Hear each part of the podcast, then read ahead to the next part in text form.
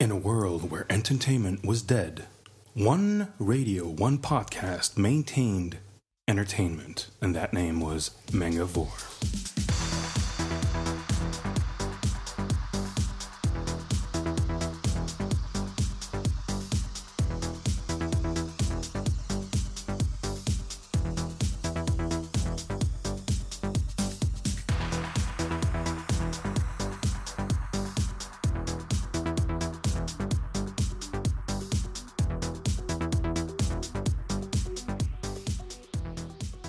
Tous, bienvenue pour euh, l'épisode 6 de la saison 3 du podcast euh, mangavore.fr. Euh, bonjour tout le monde. Bonjour Sebkoun Salut. Voilà. Salut. Alors aujourd'hui, on est au grand Bonjour. complet. Je vais dire bonjour à celui qui est à ma droite, qui va dire bonjour à celui qui est à sa droite. Ça va aller plus vite. Bonjour, Salut, je suis à sa droite et je suis Tofu. Bonjour, à tous. Bonjour, je suis à la droite de la droite de Sebkoun et c'est Atanor. Bonjour, donc je suis Raphaël de Kazé et je suis ravi d'être là aujourd'hui. Bonjour, je suis à la droite de Raphaël et je n'ai pas de micro, Ness. Donc je disais, euh, c'est Al, je disais donc euh, Raphaël qui avait été notre second invité de podcast. Tout à fait. Et donc, ouais, à la droite de Hal et à la gauche de Sebkoun, eh ben, c'est Firos. Et, ben, et on- bonjour à tous. Et voilà, donc euh, comme vous voyez, on est très nombreux aujourd'hui. On va quand même essayer de tenir euh, le délai. On va 4h32. exactement. Donc aujourd'hui, ouais, comme d'habitude, des news, euh, de la chronique de Tofu, du Japanar, euh, de la culture ou de la musique? Des concerts aujourd'hui. Des concerts aujourd'hui, euh, plein d'autres news, le dossier spécial sur les primes manga, euh, une fois qu'on aura causé euh, de Kazé Manga avec Raph. Et on commence direct avec les Il news. commence fort. Alors moi j'ai commencé news série télé puisque là il y a plein de nouvelles séries qui vont passer, mais j'ai retenu en fait quelques séries qui peuvent nous intéresser nous. Donc Eureka Seven, seconde série. Donc. Eureka, voilà exactement. Qui Yo, commence taquet, hein. en avril. Il va y avoir un manga euh, euh, qui va sortir euh, en même temps euh, dans, dans Shonen Ace et un jeu vidéo par Namco Bandai. Yeah. Euh, Pour ensuite- AO, en fait, c'est pour le nom, on peut le dire, quand même, du protagoniste principal qui s'appellera donc euh, AO. Et pour le aussi, l'abréviation Astral Ocean. Astral Ocean, ouais. Ouais. Voilà. Des euh, experts. hein. Je suis impressionné. Non, mais Eureka Seven, il y a c'est un une série que j'aime trailer, beaucoup. on a eu euh, qui est sorti euh, il y a TF1 pas très longtemps. On a pu voir un petit peu ce que ça pouvait donner. C'est Yes, Et c'est toujours donc le studio euh, Bones qui sera euh, chargé de la production euh, de cet animé. Et, euh, et qui est une excellente série, super bizarre, mais excellente série quand même. Ça sera la suite normalement. Voilà. Toujours dans les séries à venir, bon, forcément, incontournable Senseiya Omega, à l'occasion du Exactement. 25e anniversaire. Il m'a piqué ma news. Ouais, mais je m'en doutais, mais c'est, Ouais, bah je, détaille pas j'interviens. plus, comme ça tu peux Le en dire plus. design a quand même l'air bien dégueulasse. hein. Alors le Cara Design, c'est le même que celui qu'on avait donc sur Berserk, euh, la série télé. Euh, Airmaster, oui, c'est le même euh, Cara Designer. Mais genre, il s'est cassé les mains entre temps Non, mais Je ne sais pas, oui, c'est Mais vrai que ça c'est euh, ouais, Yoshiko euh, Umakoshi. Hein, euh, Ouais. voilà, qui a bossé aussi sur Ana Yoridango et sur Mushishi Et sur Cachern euh, Sins. et sur Kacher, tout D'ailleurs. Cachern Sins, qui est euh, qu'on a appris, qui est licencié en France par Prod. Euh, Ouais, ça m'étonnerait pas. C'est bien attends, leur, c'est- bien leur ouais, genre. Je me souviens plus. Ouais, très probablement. C'est oui. Donc, effectivement, alors pour y aller un peu plus dans le détail, comme tu me disais, on va suivre Koga, le nouveau euh, chevalier Pégase qui a 13 ans et euh, qui est ami, enfin qui a des amis avec lui qui sont aussi chevaliers de bronze, en particulier une nana qui est chevalier de l'aigle comme Marine avant mais sans masque. Et comme évidemment Athéna va encore se faire enlever, ce coup-ci par Arès, enfin lui il l'appelle Mars du nom du dieu. Du nom romain du dieu de la, gra- de- du dieu de la guerre, mais euh, donc Arès en, en théorie. Et euh, comme il a été sauvé il y a longtemps par le chevalier d'or du Sagittaire, Seyar, et ben là euh, c'est son tour de, et qu'il a été élevé par Athéna, Saori Kido, et ben il va aller la sauver. Donc là on voit que ça prend vraiment la suite de la série qu'on connaît tous. Voilà. ensuite, bon, ben, toujours en avril, il y a Zetman, mais là, je vais pas m'étendre dessus, on en a déjà parlé quand même pas mal. Ouais. Euh, Code Geass qui s'arrête jamais. Donc il y a, euh, il y a donc un manga qui, euh, un nouveau manga qui va sortir euh, bientôt Mhm. euh, sous le nom, si je le retrouve, Code Geass Ose the Reflection. Euh, il y a donc une série télé. Il y a En un, manga, ils offrent un miroir. voilà, il y a un DVD, une OEV qui sort euh, sous le nom euh, Code Geass Nunali in the Underland. Tout à fait. Voilà, etc. Donc euh, ils n'arrêtent pas. et il y a le manga qui sort aussi en VF bientôt pour Japan Expo. D'accord, d'accord, d'accord. Toujours en série Beyblade Putain, il enchaîne toutes ces 0G. news, t'as vu. Non, non, non, mais je fais que les séries télé là pour l'instant. vas-y, vas-y. Beyblade G, euh, 0G, voilà, une nouvelle série animée de Beyblade. euh, pareil, qui commence en avril. Ça, c'est une bonne nouvelle pour nous. N'est-ce pas Oui, parce qu'en plus, euh, Beyblade marche euh, plutôt bien chez vous. J'ai vu que là, le dernier tome s'est placé troisième des tops des ventes de mangas sur, euh, sur le mois de janvier. Derrière Écoute, One Piece et euh, je sais plus quoi. Oui, effectivement, euh, c'était euh, un peu la blague lors de l'acquisition. C'est tiens, ça pourrait devenir notre meilleure vente historique, et ça l'est devenu. Donc c'est vrai que c'est pas forcément le titre qui correspond le plus à l'équipe éditoriale, mais sur lequel, en tout cas, force est de constater que les gamins répondent présent. Donc euh, Et, nouvelle euh, saison, euh, ça va B- nous donner encore un petit peu de plaisir. euh, J'ai envie de dire. Et Beyblade. Metal Fusion, on peut te demander euh, un tirage approximatif ou c'est top secret? Ah, les, les tirages de tu veux dire des nouveaux tomes ou le- les Ouais, ventes des du nouveaux premier tomes ou, bah, bah, ou les ventes du premier, ce que tu Bah, veux. On ouais. a dépassé euh, dans les royalties déclarées à Shogakukan 40 000 exemplaires du 1, donc euh, Ce qui est plutôt c'est pas mal, effectivement hein. notre meilleure vente historique. Et puis euh, le tirage est en général aux alentours de 20-22 000. D'accord.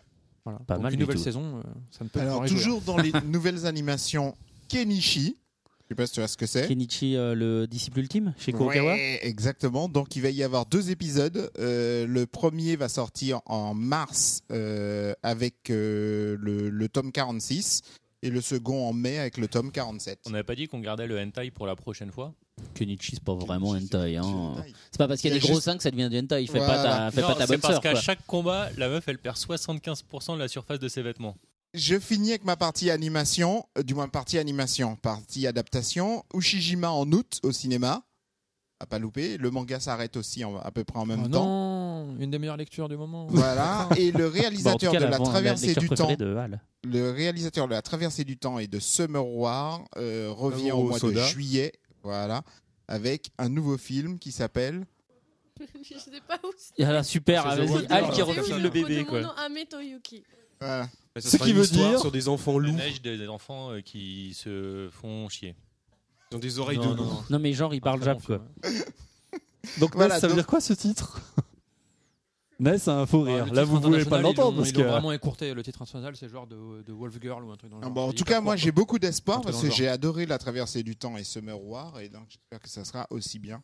Et ça là, parle de a priori, quoi on va reprendre le côté traditionnel et, euh, et plus moderne, puisqu'en fait, on va avoir euh, des, euh, bah, cette famille euh, qui, donc, suite à la mort du père, eh va, de- va décider d'aller habiter à la campagne, puisqu'il vivait dans un petit coin d'une d'une ville. Et donc, on va certainement voir opposition entre urbanisme et campagne. Des thèmes chers à ce réalisateur. quoi. On avait un petit peu avec Summer Wars, on voyait traditionnel et euh, Ouais. modernité. Ce qui est appréciable de ce réalisateur, c'est que il- bah, de film en film, euh, il garde les mêmes, euh, le même caractère designer qu'on aime tous ici, je pense. Et effectivement, on retrouve les mêmes équipes, musiciens, etc. le manga Production chez Madhouse. Asuka bah, Euh, Chez Kazé D'abord le film, peut-être. Hmm. Pour commencer. Quelque chose à dire sur Blue Exorcist, euh, non? Eh bien, euh, bah, il n'y a pas longtemps, ils ont annoncé, donc euh, la branche vidéo de Kazé a annoncé la sortie euh, au mois de mai. Donc, euh, du Exactement. premier coffret en DVD et en Blu-ray. Tout à fait. Et euh, à cette occasion, on aura le plaisir de sortir le tome 8, tant attendu, puisqu'il n'est toujours pas sorti au Japon d'ailleurs. Le- la dessinatrice étant un petit peu de temps en temps, on va dire, euh, assez lente, elle a sauté de quelques numéros de son mensuel, donc du coup, euh, Elle est suffisamment lente pour, ouais, même sur un mensuel, avoir du mal, du coup. ouais. ouais. Ouais. Bah, c'est vrai que c'est quand même 40 à 50 pages à chaque fois. C'est euh, vrai, en voilà. échange. Et puis bon, je crois qu'elle a participé quand même pas mal à la- à l'élaboration du dessin animé et ces derniers temps du film. Donc du coup, D'accord. euh, voilà. Il est intéressant de noter quand même que du coup, oui, euh, Blue Exorcist, c'est pareil, croire que vous êtes abonné au chiffre 3, la troisième meilleure vente de manga au Japon derrière Naruto et One Piece. Ouais, c'est vrai, c'est exceptionnel même, au Japon pour un puisque mensuel, voilà, il y a quand même plus d'une cinquantaine de tomes d'écart entre Naruto et Blue Exorcist en nombre de volumes au Japon. Et bah, sur une année, effectivement, il y a qu'un million et demi d'exemplaires de différence. euh, Ce qui est et plutôt ça pas se vend mal. plus quoi. que effectivement pas mal de titres, dont Fairy Tail d'ailleurs, ce qui est assez incroyable parce que euh, ici, euh, c'est quand même euh, une très grosse vente. Quoi. Carrément, carrément, carrément. Tu continues Enfin, tu reprends ou j'y vais? Ou ben, comme tu veux. Bon, bah, j'y vais. Alors, euh, Pika a annoncé alors euh, qu'ils allaient sortir deux nouveaux mangas assez euh, particuliers, puisqu'ils vont sortir des mangas Disney à savoir le manga de Kingdom Hearts pour les garçons et le manga de Princesse Kilala pour les filles. Donc Princesse Kilala, c'est une jeune fille qui va euh, euh, rencontrer en fait toutes les princesses du monde merveilleux de Disney. Donc voilà. Kingdom Hearts. Ça, ça sort au mois de mai. Pour rebondir en termes d'information, donc Kingdom Hearts, c'est euh, en fait tiré de la licence du jeu vidéo qui a été créé donc par euh, Square. Et donc où on trouve Sora qui va chasser les 100 cœurs et donc on va avoir un manga apparemment. Je, suis, euh, Tout je- à je fait, pose pardon. une question Au mois de peu, euh, histoire de casser un peu le délire. Vas-y, vas-y. Mais euh, autant en jeu vidéo c'est sympa, mais euh, en BD vous trouvez pas que l'histoire est un peu simple quand même. De ce- En jeu vidéo aussi. Hein. Voilà, mais je sais pas le dire. mais du coup, Mais moi, euh, je l'ai pas ouvert. en manga Vous l'avez vu peut-être Moi, Je l'ai pas ouvert moi donc. Euh, pas moi non plus. 90% des, au Japon, hein, des, oh, ceci dit aux États-Unis aussi, des adaptations de jeux vidéo en BD. Souvent, euh, c'est pas vraiment ça non plus. hein. Tout est dit, je crois. Ok, bon bah voilà. Euh, bon, L'adaptation alors- récente de euh, euh, Front Mission. Ouais. Oui, Donc, pas mal. Ouais. C'est vrai que c'est c'est une tuerie, hein, c'est qu'à le dire. Alors, euh, bah, moi je continue avec les news. Bastard Bastard, ça reprend Bastard. Le troisième tome pour la non 47e fois. Donc après deux ans d'attente, le volume 27 de Bastard sort enfin et sera accompagné d'un roman illustré par l'auteur. Un roman illustré de l'auteur. Voilà. Vagabond et Ril repartent au Japon. tout à fait. Alors le volume relié, on ne sait pas encore pour quand, mais en tout cas une chose est sûre, ça repart. Euh, Hikaru no Go arrive en Bunko. Negima s'arrête après 355 chapitres et 38 tomes. Il était temps, j'ai envie de dire. Ça va faire beaucoup de malheureux. Toute euh, circonstance d'arrêt d'Harry Potter euh, au cinéma n'a rien à voir, évidemment, bien sûr. Non, je pense que c'est un hasard. C'est un hasard. C'est à moi, d'accord, pardon. Oui. Alors, euh, une petite news qui avait fait l'ami Sephiroth pour le coup. Tofu, oui, non Non, pas Ah, du d'accord, tout. je Je me vu grattais l'épaule. Une news ça, Je me tofu grattais Non, non. l'épaule. Une news, euh, tu veux, est-ce que tu veux en parler toi-même? C'est toi qui l'avais fait cette news euh, concernant Ace Attorney. euh, Ah oui, avec les goodies, euh, oui, un petit peu surtout celle-là, quoi. Les autres, on s'en fout. Oui, il y avait donc tout un tas de goodies euh, qui va sortir pour Ace Attorney parce qu'Ace Attorney, il faut savoir donc il y a un film qui est sorti et le réalisateur veut le sortir dans le monde entier, donc au Japon, voilà. Et donc euh, ce qui était assez drôle, c'est que un des, euh, des goodies qui est sorti, eh bien ce n'est ni plus ni moins que du papier toilette. Exactement. Avec Oh, c'est euh, top ça. les onomatopées dessus. Quoi. Voilà. Voilà. Objection, prends ça. Il est euh, devenu donc déjection, du coup. Exactement. Eh bien, celle-là, je l'aime bien. C'est le titre de la news. Hein. Non, alors pour la fin de l'année, pour la prochaine OP, on va faire pour trois mangas achetés, euh, le papier offert. Chiche. Euh, du 22 au 25 mars, il y a le Tokyo Anime Fair. Donc alors, meilleur film d'animation de l'année, La Colline au. Meilleure série télé, euh, meilleure série télé, Tiger and Bunny et Puella Magi Madoka Magica. Oh, il est content, hein, là, pour Tiger and Bunny. Mais oui, il est content. Ah oui, hein. Donc film, film d'animation japonais de l'année, La Colline au Kokiko. Oh merde, bon bref, La Colline. euh. Voilà. Euh, meilleur film d'animation étranger, réponse. Euh, meilleur EV, euh, Mobile Suit Gundam UC. Meilleur réalisateur, ben, euh, je t'épargne le nom, Puella Magi Madoka Magica. Meilleur scénariste, même combat. Euh, je me demande ce que ça peut donner cette série. hein. Euh, meilleur Un bon directeur artistique. Voyage vers Agartha. Euh, Qui arrive bientôt en Europe, puisque c'était la news dont je voulais parler. Euh, Alors, Viz Media non. Europe a annoncé l'acquisition des droits TV, DVD, Blu-ray et VOD. Euh, et c'est Kazé qui se chargera de la sortie en DVD et Blu-ray au mois de juillet en France, Angleterre, Italie, Hollande et Allemagne. Oui. J'ajouterais également du manga. Et du manga. et ben voilà. Donc le dernier, euh, dernière réalisation pas de Makoto Shinkai. pas dans le communiqué. Et ben voilà, Voilà. donc euh, en exclusivité Ça, les gens. L'exclusivité, ça y est, c'est pour vous. Alors, meilleur caractère design, Masakazu Katsura pour Tiger and Bunny. Ouh, il est content. Il Al. est content, elle. Meilleur doubleur, euh, alors je te- je t'épargne le nom pour Tiger and Bunny. Oh, c'est une spéciale pour Al. J'ai bien entendu. Ouais, Et je- je relève m'épargne pas, relève je pas. Exactement. Et, Non, ouais, on est pas- déjà à tu vas 17 pas lui minutes de, on est déjà à cher. 17 et minutes de enfin, news. les gens. meilleure, ban- euh, meilleure bande originale, La Colline au Kokiko. Bon, et ben Il n'y a merveilleux. rien pour Jean Dujardin ou The Artist. Non, t'as vu, bah, c'est vu, la- c'est un je scandale, pense hein. que c'est la seule cérémonie justement ce mois, cette année où on n'en parle pas. Profitons-en. Alors rapidement, moi je, re- je reste dans le business, du coup pas de l'animation et pas au Japon, mais dans le business pour parler de deux entreprises qui ont déposé le bilan euh, en fin d'année, à savoir Samji qui euh, avait repris certains titres du groupe CBD, c'est-à-dire euh, Tokebi, Akiko et compagnie, donc qui faisaient du du manhwa, donc de, de la BD coréenne. Et ben ça c'est fini. Et Xiaopan euh, qui faisait de la BD euh, chinoise avec entre autres euh, Benjamin qui était assez connu euh, suffisamment pour que ses dessins intéressent la chanteuse euh, Jenna Lee là qui était euh, une dont La on n'entend plus parler chanteuse. d'ailleurs. La dit, chanteuse. Le Il a fait aussi aux États-Unis toutes les couvertures de X-Men. Origins.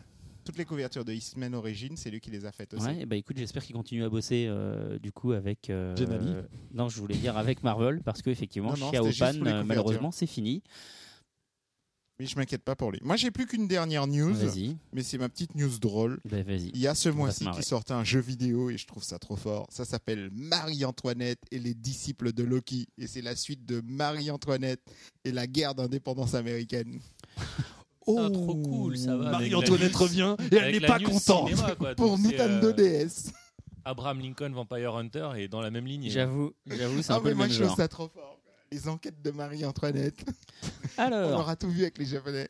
deux news, une, deux, deux news animation, une, euh, une en France avec le film de Naruto Blood Prison, enfin Blood Prison qui est euh, non Prison, on s'en fout, bref, qui est euh, annoncé cet été chez Kana Home Video, donc voilà en DVD.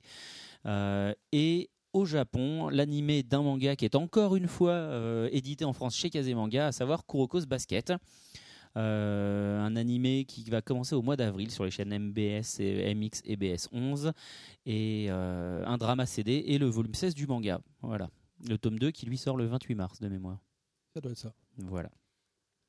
C'est tout pour tes news, toi? Bon, alors je regarde. pour Je répète, Marie-Antoinette, ma dernière news.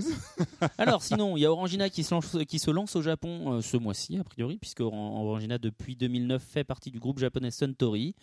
Donc voilà. Et, et, et, et, et ma foi. Euh, de petites news jeux vidéo? Allez, vas-y, tes deux petites news jeux vidéo. rapidement, donc la première, euh, c'est sur un jeu vidéo de Capcom qui est attendu, donc euh, c'est Dragon's Dogma, puisqu'il y aura donc euh, les costumes en DLC, hein, parce que Capcom aime bien faire ça, les DLC sur Street Fighter, ça a bien marché, Euh, et donc les costumes euh, de Guts et de Griffiths euh, de Berserk, Exact. en fait, pour accompagner les sorties cinéma au Japon euh, du reboot euh, de Berserk. Là, on revient sur ce que je disais tout à l'heure à propos.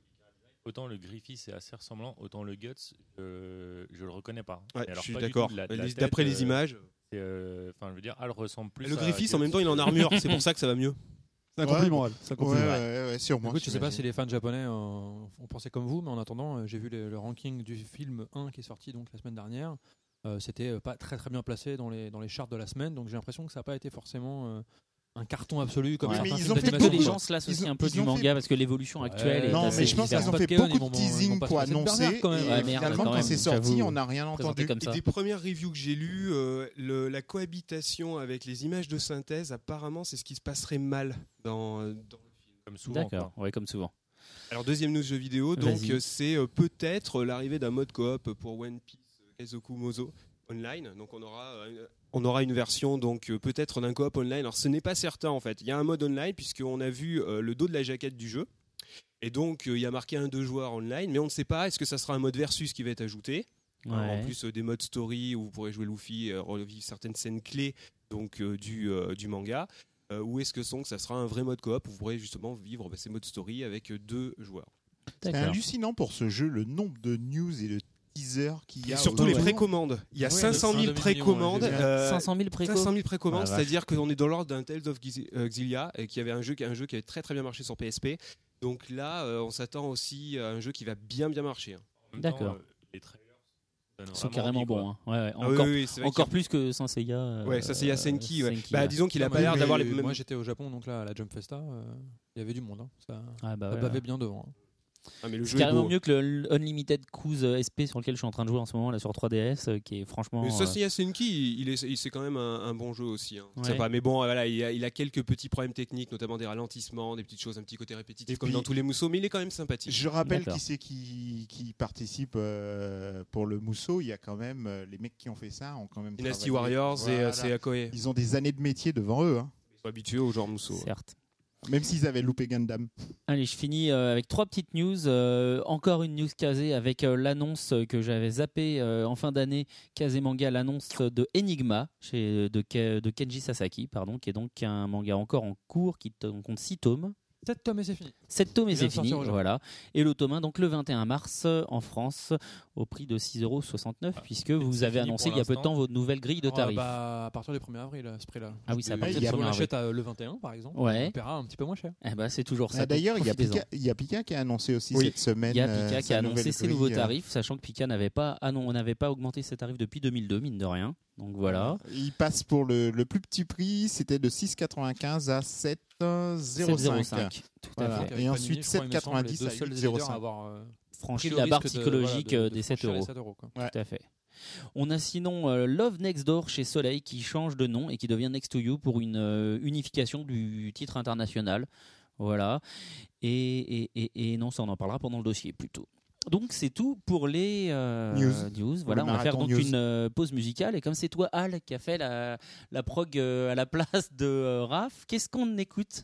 Euh, Ça ça après, juste après. Eh bah d'accord, et bah à tout à l'heure.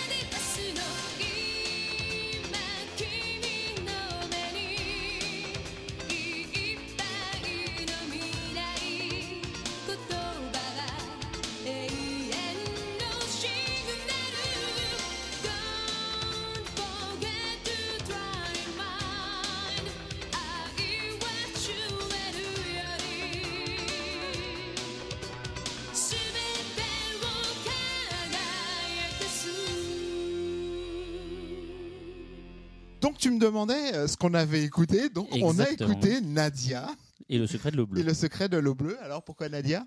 Bah, euh, pour ceux qui ne le savent pas, euh, je suis un petit peu plus âgé que la moyenne de nos lecteurs, donc euh, effectivement, je connais plus les, les, les génériques et les classiques euh, bah, de la période où je regardais évidemment des animés euh, en masse. Et Nadia, ça a été quand même un peu la claque, euh, la claque, la claque, quoi. Série euh, vraiment euh, extrêmement originale euh, pour l'époque, réalisée évidemment de main de maître, avec euh, justement un opening euh, inoubliable. Des Kiano. Voilà. T'as vu d'ailleurs qu'ils ont fait un petit manga là chez Kadokawa il y a pas longtemps? Euh, Mais comme c'est chez Kadokawa, ça va pas être top. Mais Ceci étant, euh, je crois avoir entendu parler euh, de, de sortie DVD de, de ces choses-là. Pas forcément d'ailleurs chez nous, hein, j'en sais rien, mais en tout cas, je crois que ça va être le retour de Nadia en, en DVD, dans une bonne édition, j'espère en tout cas.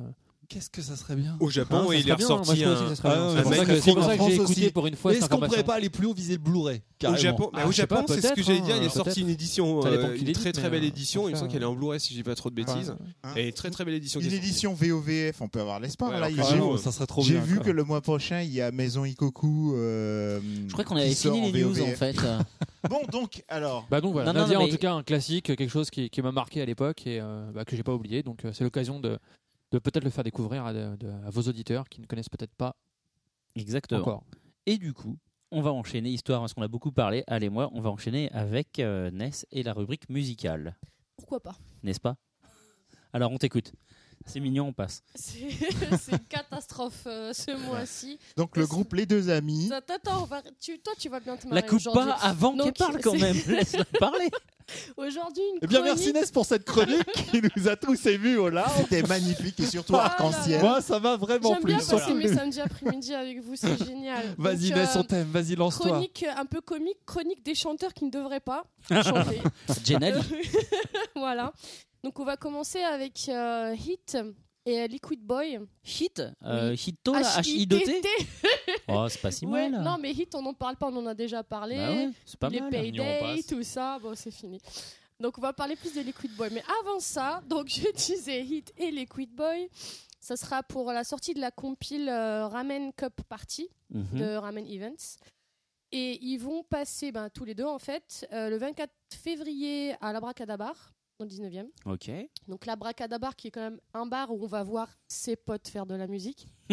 Genre, à chaque fois que j'y vais, c'est pour penser qu'il y aura ses potes dans la salle Donc euh, voilà, c'est gratuit, tu rentres, c'est même pas une scène. Enfin, c'est gentil de leur part, hein, je pense. euh, faire ça, Hit est super connu et tout. Bah grave. Ouais. la Bracadabar, c'est plutôt cool. Euh, ensuite, le 1er mars, euh, ça sera au Bar Live 301 à Roubaix. Mhm. Après, Hit tout seul. Le 4 mars, euh, Japan Expo Sud. D'accord. Et le 18 mars, euh, Un groupe fête, japonais De quoi Hit fête de la Bah nuit. oui. C'est un gars, c'est un mec. euh, Mais pourquoi ils vont à la Barcadabra Ah, euh, t'as vu la Bracadabar Oh, Non, mais Ce qui est nice. intéressant, c'est que du coup, il réagit la news d'après. Voilà. Mais oui. Mais vas-y, vas-y, franchement, c'est gratuit, vas-y. C'est le plus souvent, pardon, des groupes français qui sont à la. Bah, surtout, voilà. c'est des amis d'après Ness. Voilà, c'est Voilà. des gens Et- qui et ont donc, pas fait de j'ai- disque, voilà, que personne connaît. Et donc, vois, euh, pour avoir euh, eu le malheur d'y poser les pieds, je, je sais comment se fait. malheur Oui, c'est super glauque. donc quoi. les- Arrête, non, les c'est potes cool, de Hal bon, chantent mal. Bon. Vas-y, continue. Bon, 18 mars, fête de l'anime à Tourcoing, à l'Imaginarium. Voilà. Donc, je vais vous parler vite fait euh, des Liquid Boy. Donc, Liquid Boy, il fait de la musique. Ok. J'ai eu peur. Donc voilà, Liquid liquide. Boy, il, faut, il fait un peu, il fait du rock, c'est un peu pop, c'est un peu électro. euh, c'est c'est bien, c'est rap, bien. un peu house, un peu C'est mignon. Son problème, c'est qu'il chante. Non, en fait, la musique est plutôt sympa. Ça commence toujours bien avec des bons morceaux de batterie. C'est qui Après, il chante. Il faut juste écouter 5 Et ça secondes, mais c'est très bien. En- Tu vois, je sais pas, c'est- c'est ultra mielleux. nanana, Tu vois, en fait, c'est sur de la bonne musique. Un mec qui chante un truc qu'il devrait pas chanter, malheureusement. Mais il a une belle voix, c'est ça qui est dommage. Mais, euh, voilà. De Après, t'as des T'as des petits solos euh, des gui- de, de guitare au milieu qui sont vraiment cool, qui remontent tout ça et puis il s'en remet à chanter. C'est le Il drame. devrait faire que de la musique. Bah, ou- Ouais, voilà, il devrait faire que de la musique parce que c'est plutôt cool. Donc, ensuite, on a euh, Satsuki et Kaya, ça, ça va faire plaisir à Al. Donc, c'est du visuel. Ah, Ah oui, parce qu'elle adore le visuel. Voilà, exactement. Donc, euh, qui font euh, un tour tous les deux. Mais tout à fait, oui. Donc, euh, Satsuki Kaya, Satsuki euh, et Kaya sont des gens qui étaient dans des groupes avant. J'en parlerai un peu plus tard. Donc, ils font le Coupling Tour in Europe. Exactement. J'ai fait une news sur le 12. site. Donc euh, ça sera le 25 février au Divan du Monde à Paris et le 26 février à Marseille à euh, le poste à, Ga- à Galène comme d'habitude. On commence à connaître. voilà. Donc euh, Gaïa, c'est euh, Kaya, c'est l'ex-chanteur de Schwarz. C'est un groupe euh, de visual plus électro. Bah, pour un groupe de Pas visual, Schwarzkopf. ça va, hein. Pas Schwarzkopf. Donc il s'est arrêté, enfin maintenant il est plus dans le groupe, il est tout seul. Donc euh, Kaya, euh, je croyais que c'était une fille quand je l'ai vu la première fois. Donc c'est un garçon qui cross-dress. Donc, euh, D'accord, qui s'habille en qui, fille, du met, coup. euh, qui met des jolies robes. peu comme Bah, comme, euh, Tokyo Hotel, quoi. Non, non, comme, euh, non, non, rien à voir. Comme, Non, comment non, non. il s'appelle là euh, Mana. Mana, voilà, Donc, euh, exactement. bon, Mana, deux mois, dix mois. Donc euh, voilà, il met des belles robes euh, de princesse, des jolies perruques, un maquillage, etc. Tu crois que c'est une fille quand tu le vois. Ouais. Et puis bon, quand il chante, moi, tu vois bien que c'est un mec. Donc, Et effectivement, ils sont euh, édités chez Bichi Bichi, en fait, en France. Le label bien. musique de chez euh, Ankama, et il y a un single qui est sorti le 9 février. Ok. Donc euh, j'ai regardé un clip qui s'appelle Chocolat. Déjà rien que le clip, tu vas rigoler. Et je me suis grave marrée en fait. C'est pas très gentil, mais J'espère que nos auditeurs n'aiment pas la J-Music. Non mais non mais franchement, je veux dire, je dis je n'aime pas. Non mais c'est même pas que je n'aime pas. Je trouve ça ridicule. C'est pas la Ah. même chose. Donc, quelque part, si c'est ridicule, c'est attendrissant, donc t'aimes bien quand Non même. mais c'est rigolo. Attends. Donc que les gens aiment ça, moi je dis aimez, hein, allez-y, profitez de la vie, il y a aucun problème. Derrière ce paysage de cartes postales se cache ce qui dérange. Faut que t'arrêtes de regarder les documentaires foireux, là. Donc c'est alors il y a un peu de dance et ça fait vraiment dance du Est-ce que tu genre pourrais nous en euh, Barbie bout, là, girl, comme ça tu vois ce genre de truc? Non, je peux pas. Euh, donc c'est mignon et je dirais ridicule et euh, avec une choré ridicule que je dirais mignonne. Enfin, voilà, tu vois un peu le truc. C'est c'est trop bizarre. Ça, Il est là, il fait non, non, non, non. Bah, Après, moi, je, y a- y a- on peut pas me voir, mais euh, enfin, c'est c'est- c'est- On t'imagine tellement c'est bien. kitschissime. C'est Ah, mais bon, tu fais bien le ridicule. c'est il- il a des mimiques comme ça avec ses yeux. Comme... Ah, mon dieu. Donc euh, j'ai regardé ensuite un autre clip qui s'appelle euh, Transmigration. C'est un petit peu mieux. Mais là aussi, je pense le problème de Kaya, c'est qu'il chante. Je pense qu'il devrait faire de la musique, il devrait pas chanter. Donc, euh, J'ai le même problème avec Céline Dion. Non, mais- Mon problème avec Céline Dion, c'est C'est qu'elle qu'elle chante. C'est Alors, alors, je vais répéter un truc que je répète souvent dans chaque émission. Après, je me demande mais Derrière pourquoi il y a- paillette. pourquoi il y a autant d'artistes japonais qui viennent chanter dans des petites salles en France? Il y a vraiment Parce un qu'ils ont un public. public. Bah oui, bah s'ils viennent, c'est c'est fou, que. ça, je veux dire, les gens, vu, vu, que- vu comment ça coûte une blinde de faire venir des artistes du Japon, je veux dire, si derrière tu Super rentrais pas un minimum dans tes frais, les gens ils arrêteraient au bout d'un moment. Mais alors, ça veut dire qu'il y a tant de personnes que Raph ça veut qui réagir, écoutent j'ai de la l'impression. musique bah, japonaise Chope le- euh, Et j'irai plus loin. euh, j'imagine que s'ils ont été édités donc par ce label de musique, c'est que Exactement. euh, C'est qu'il et a qu'ils des- les ont invités, j'imagine à venir, c'est que soit ils espèrent euh, recruter des nouveaux fans, Bah, soit non, ils ont déjà ils des ont- fans. Sinon, je me Exactement. demande pourquoi non, ils mais ont il y a un invité, public hein, invité pour la le musique groupe, jap. quoi. Moi, perso, j'aime tu bien la musique jap. ont, Et Raph sera en concert chez moi euh, le 4 mars, hein, on peut le dire. Et forcément pas des gens que tu fréquentes, mais enfin tu vois, c'est il y, a- il y a des- il y a des gens qui, qui sont à fond dans ces trucs-là et qui suivent. Et moi je me fous de leur gueule, mais bon, je vous aime bien. Mais avec Mais tendresse. J'ai des amis qui sont dedans en plus, tu vois. Donc euh, non, mais euh, En même temps, il y avait. ça a euh, son public, hein, Il y avait bien quoi Il y avait évidemment 5 ou comme 6 000 tout. personnes au Music Bank à Bercy. là. Oui, voilà, le Music Bank, ça a vachement bien marché. Attends, ils sont passés sur le petit journal Ah, de Canal, ils sont passés sur le. Bah non, c'est différent. la- Music Bank, c'est beaucoup plus Non, mais euh, accessible à tout le monde, tu vois. C'est de la Bah, pop. en, en fait, voilà. Pourquoi je dis ça? Parce que enfin, à chaque fois mais- que Ness présente sa rubrique, elle présente toujours plein de groupes qui sont en concert en France, euh, un peu partout en France. Donc, la rigueur, c'était que, si à Paris. disait, ça c'est à Osaka. euh, Non, non, si elle disait à Paris, voilà, au Divan du. Monde, à la Cigale, à la- bon, à Paris, j'aurais compris, mais c'est toujours un peu partout en France. Donc, déjà, je me dis que ça veut dire que potentiellement, dans des villes comme. euh, On a le bonjour de Takanori sinon, qui est sur le chat. Bah, salut, Bonjour Takanori. Euh, J'imagine, Al, tu Bonjour. tu sais, Qui, liaison comme éventuellement à toujours, Roubaix merci Monkey. Qu'à Roubaix. Roubaix, il y a beaucoup de fans de ce Voilà, groupe, par c'est ça. exemple ça la Roubaix, il y a souvent des concerts japonais à Roubaix. Bah, parce que comme c'est qui est obligé d'y aller. non mais c'est-à-dire non mais comme c'est le label d'Ankama qui, qui fait venir ces artistes, forcément comme ils sont à Roubaix, ça aide aussi. Tu veux dire qu'ils font un concert dans les locaux d'Ankama Peut-être qu'ils ont racheté le poste à Galen. Mais je crois que Ness veut Ça, reprendre pas sa rubrique. Pourquoi Vas-y, Ness, reprends ta euh, rubrique. En tout cas, grâce à Ness, on leur fait de la pub. hein. Il y a euh, beaucoup de consanguins dans le monde ça Juste, excuse-moi, je, te- parasite encore un instant. Juste effectivement sur le chat, il y a des gens qui disent que ça fait, dont Monkey, qui effectivement disent que euh, c'est aussi pour les artistes une façon de euh, derrière après avoir euh, quelque chose de prestigieux sur leur CV. euh. J'ai été à Roubaix. Non, mais j'ai été en France. Tu vois, Ah j'ai oui. joué en France. C'est quand même stylé. Et même quand c'est dans un truc comme l'Abracadabar que je connais pas perso, donc je sais pas ce que ça vaut. Mais dire j'ai joué à Paris, quel que soit l'endroit où tu as joué, c'est stylé. de Dire j'ai joué à Paris. Tu veux dire ça fait de la bonne promo pour le Japon? Voilà. Par exemple Par exemple. Mais après, je sais pas si c'est des artistes qui marchent au Japon, donc euh, voilà. Bah, souvent, enfin, je vais pas me la ramener, mais souvent, il marche pas tant bien. Vraiment, au Japon, en fait, et y, il y a une espèce de public en France et euh, en Europe en général qui les suit, alors qu'au Japon, tout le monde les a lâchés. Je veux dire que c'est un peu comme quand on leur envoie nos footballeurs et nos rugbymen quoi. En fait, j'irais plus loin.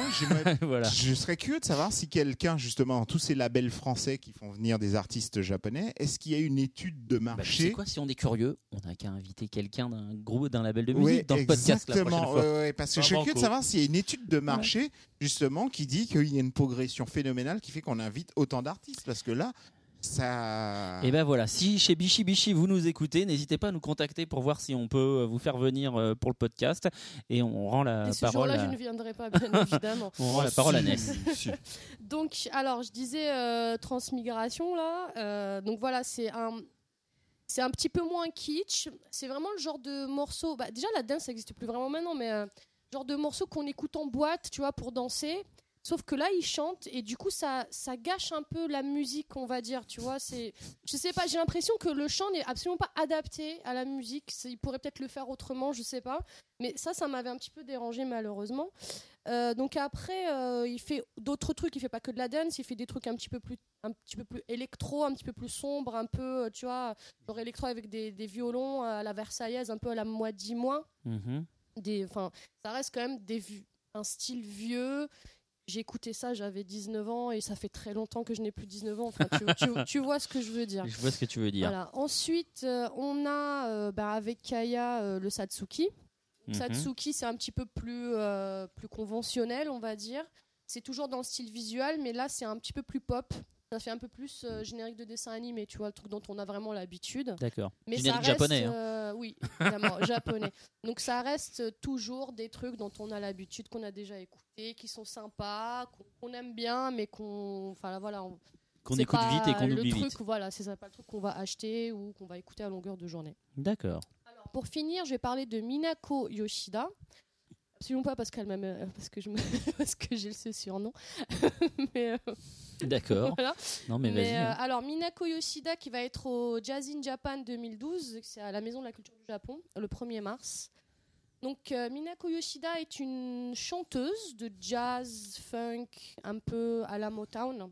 Ok. Toi, tu dois tout à fait Oui, bah, voir Motown, euh, ce que carrément, c'est parce que c'est euh, le genre de truc que tu aimes beaucoup. Exact. Donc, euh, elle a commencé sa carrière dans les années 70. Bon, elle Exactement. Takanori nous dit que c'est une star des années 70. Voilà, elle a une très très belle voix et euh, j'avoue que dans tout ce que j'ai écouté pour aujourd'hui, euh, c'est ce qui, ce qui m'a le plus touché. C'est ça le truc, tu vois, c'est que c'est la musique qu'on aime, la musique euh, qu'on peut garder, dont on se rappelle, c'est celle qui nous touche, tu vois, parce que tout le reste, euh, voilà, ça n'avait pas forcément une âme, alors que là, c'est vraiment super bien. Donc elle va être avec un guitariste super connu qui est euh, reconnu comme étant un des meilleurs musiciens de jazz au Japon euh, depuis une vingtaine d'années, qui s'appelle Kazumi Watanabe. Donc ils ont fait un album ensemble et ils vont chanter des chansons de cet album. Je vais pas trop noter le nom de l'album. Et euh, voilà, donc c'est très, euh, enfin voilà, c'est funky, c'est R&B, c'est vraiment old school, euh, c'est très doux, c'est très poétique, euh, c'est super sympa. Allez-y à ce truc-là. Voilà. Redis le nom Ouais. là Donc Ça, c'est euh. Jazz in Japan Je 2012, suis curieux de voir le le, 1er R&B. mars à la Moi Maison de la Culture du Japon. Eh bah ok, super. Voilà. Allez, vas-y. Alors, on commence, on enchaîne sur euh, l'interview de l'invité? Eh Ben oui, oui, oui. Alors, euh, ben, bienvenue à, bienvenue à, À Raph. à Rafa, bienvenue à toi à ce podcast. Bah, merci Donc, de m'avoir tu invité connais déjà fois. les- hein, je me sens chez moi maintenant. hein. Exactement. Exactement. Tu l'as à toutes les émissions, en fait. Il n'y a pas de souci. Donc, on va pouvoir faire un bilan avec toi et puis un peu parler. Tout de suite des grands mots comme ça. là. T'as vu Ça m'inquiète. Oui, parce que depuis, euh, quand on t'a vu la première fois, tu étais, encore Asuka et maintenant tu es devenu Kazé entre temps. C'est vrai. Non, d'un fond, on était à la jonction, justement. Voilà, ouais, ça, il venait d'être acheté. Il était tout neuf, euh, casé. Voilà, comme Alors, ça. du, eh ben, bah, voilà. Costume tout neuf. Du coup, première question directe, du coup, euh, Qu'est-ce qui en a changé deux ans. dans non, ta non, vie c'est pas à ça, part mais le c'est salaire après deux ans. Qu'est-ce que c'est que cette question hein? Après deux ans, euh, concrètement, euh, on se doute bien que la réponse va pas être non de toute façon, hein, à moins que tu aies trouvé. Mais euh, ouais, le, le rachat, ça s'est bien passé du coup. c'est fini d'être absorbé. Vous étiez en pleine transition à l'époque. J'imagine qu'au bout de deux ans, vous êtes plus en transition. C'est- je crois qu'on sera toujours en transition parce que c'est vrai qu'on on est une société française qui fait partie d'un groupe international appartenant euh, à des Japonais euh, qui ont une filiale en Amérique, donc on est, dirais, tout le temps en mouvement. Donc ce qui a vraiment changé, c'est, bah, il y a eu plein de changements évidemment d'organisation.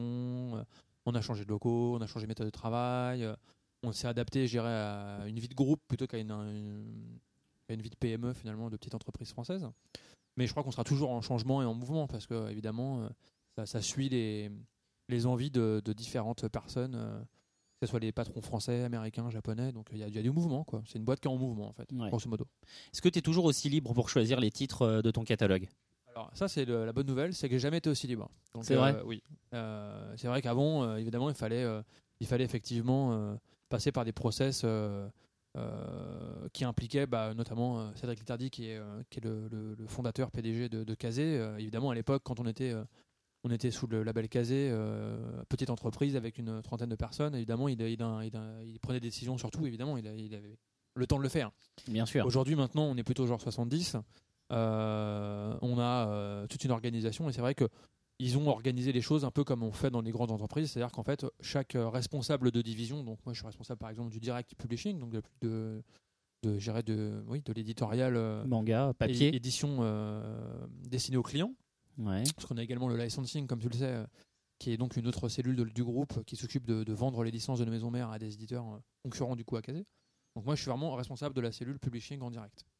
Et donc effectivement, euh, bah, j'ai tout un tas de responsabilités et évidemment de choses sympathiques à faire, comme choisir des titres euh, et, euh, les proposer à mon équipe éditoriale. Donc je choisis jamais tout seul. hein. La réalité, c'est qu'on choisit toujours à plusieurs. Mais par contre, effectivement, j'ai pas de compte spécifique à rendre, à part faire des, euh, des fichiers euh, que j'aime tant, qui s'appellent des PNL, donc des, euh, des comptes d'exploitation, pour parler comptable, en Ouais. fait, on- où on doit effectivement euh, remplir des chiffres pour prouver la bonne foi de l'acquisition.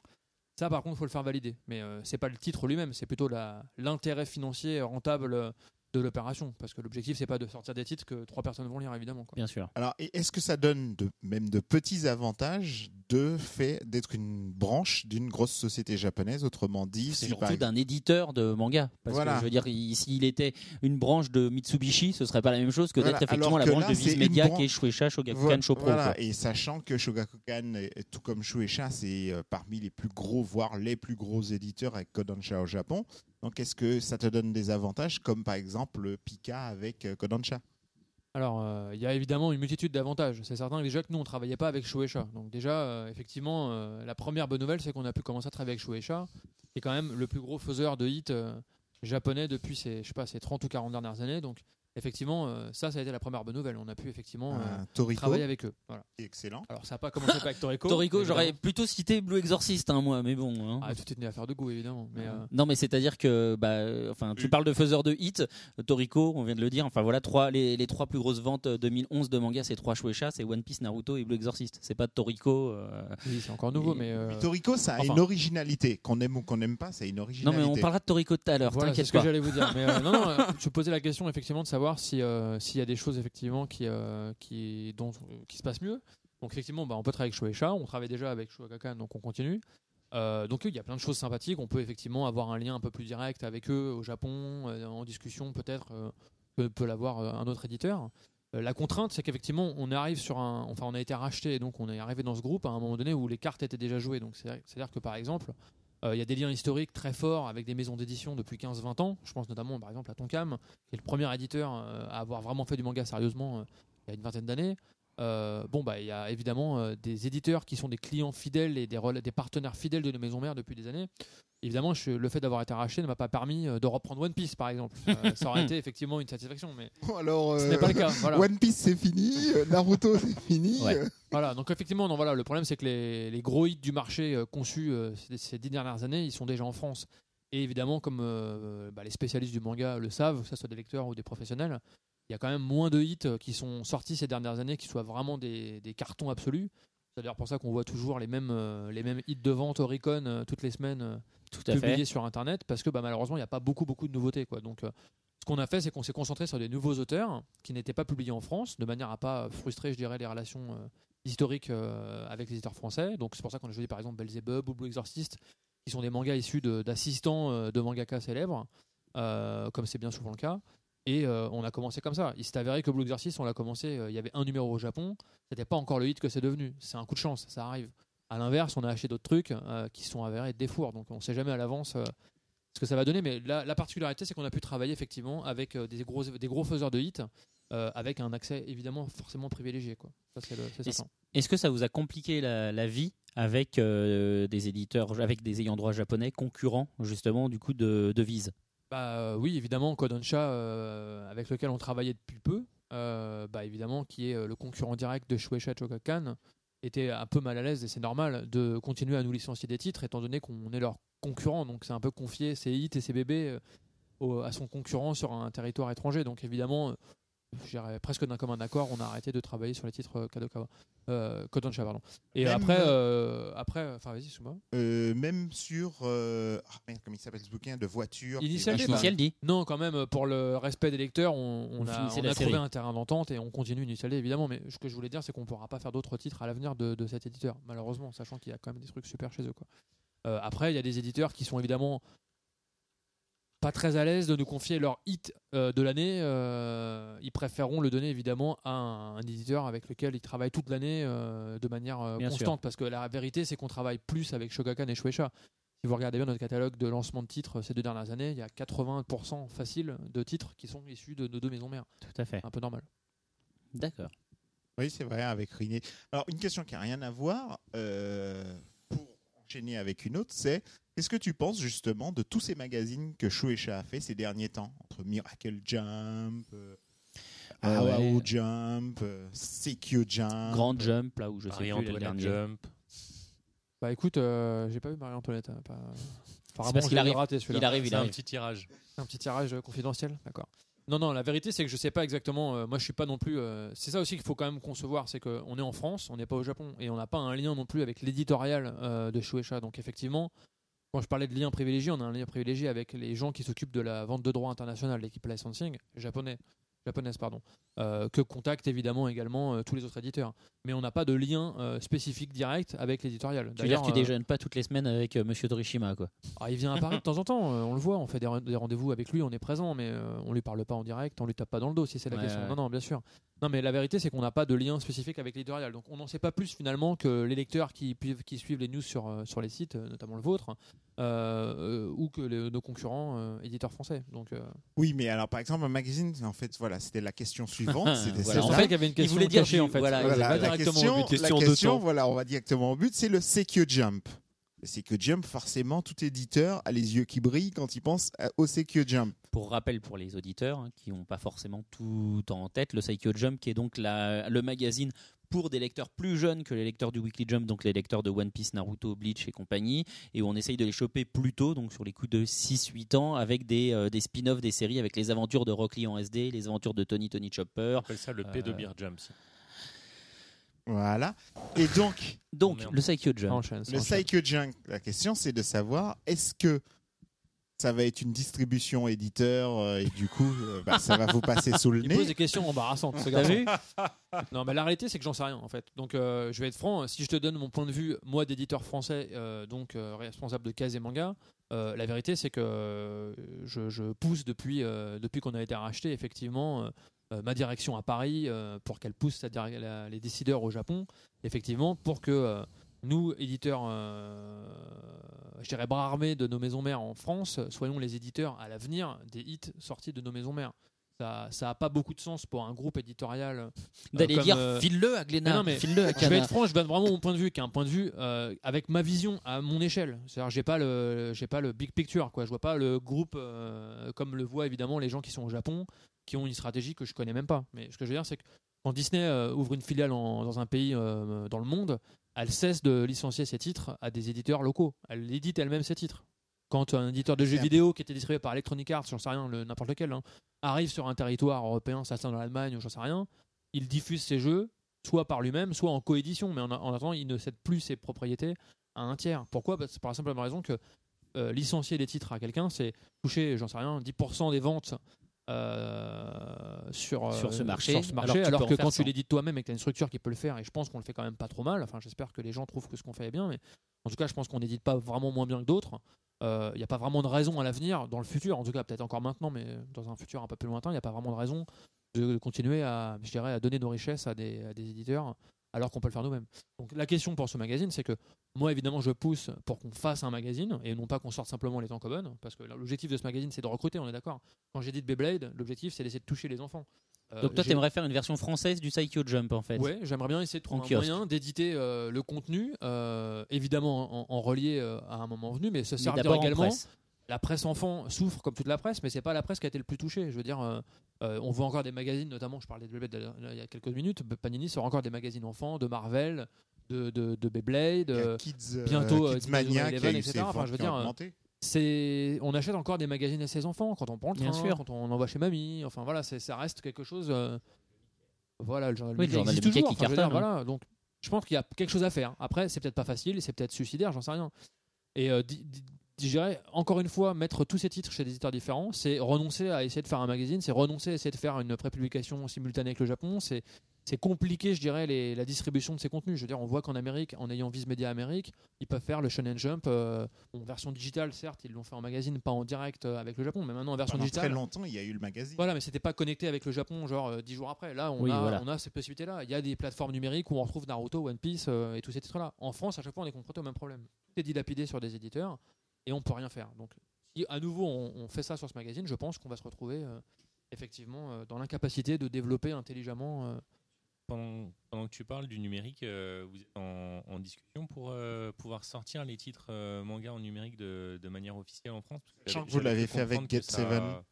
Ça bloquait un petit peu au Japon. Ah, le numérique, c'est autre chose, effectivement. Le numérique, c'est que euh, c'est pas vraiment. euh, Alors, à part l'Amérique, qui est vraiment l'ovni euh, à ce niveau-là, parce que ça représente vraiment une part importante des ventes en numérique, qui est liée à plein de facteurs. Je pense qu'effectivement, il y a déjà une, une complexité de distribution. Il y a tellement de, de distributeurs et de réseaux qui ont fermé euh, et de boutiques qui ont fermé que je pense qu'il est plus aisé de commander sur Amazon ou de, effectivement, si tu as une tablette, d'acheter des, euh, des mangas numériques, surtout qu'il y en a. Il y a une offre.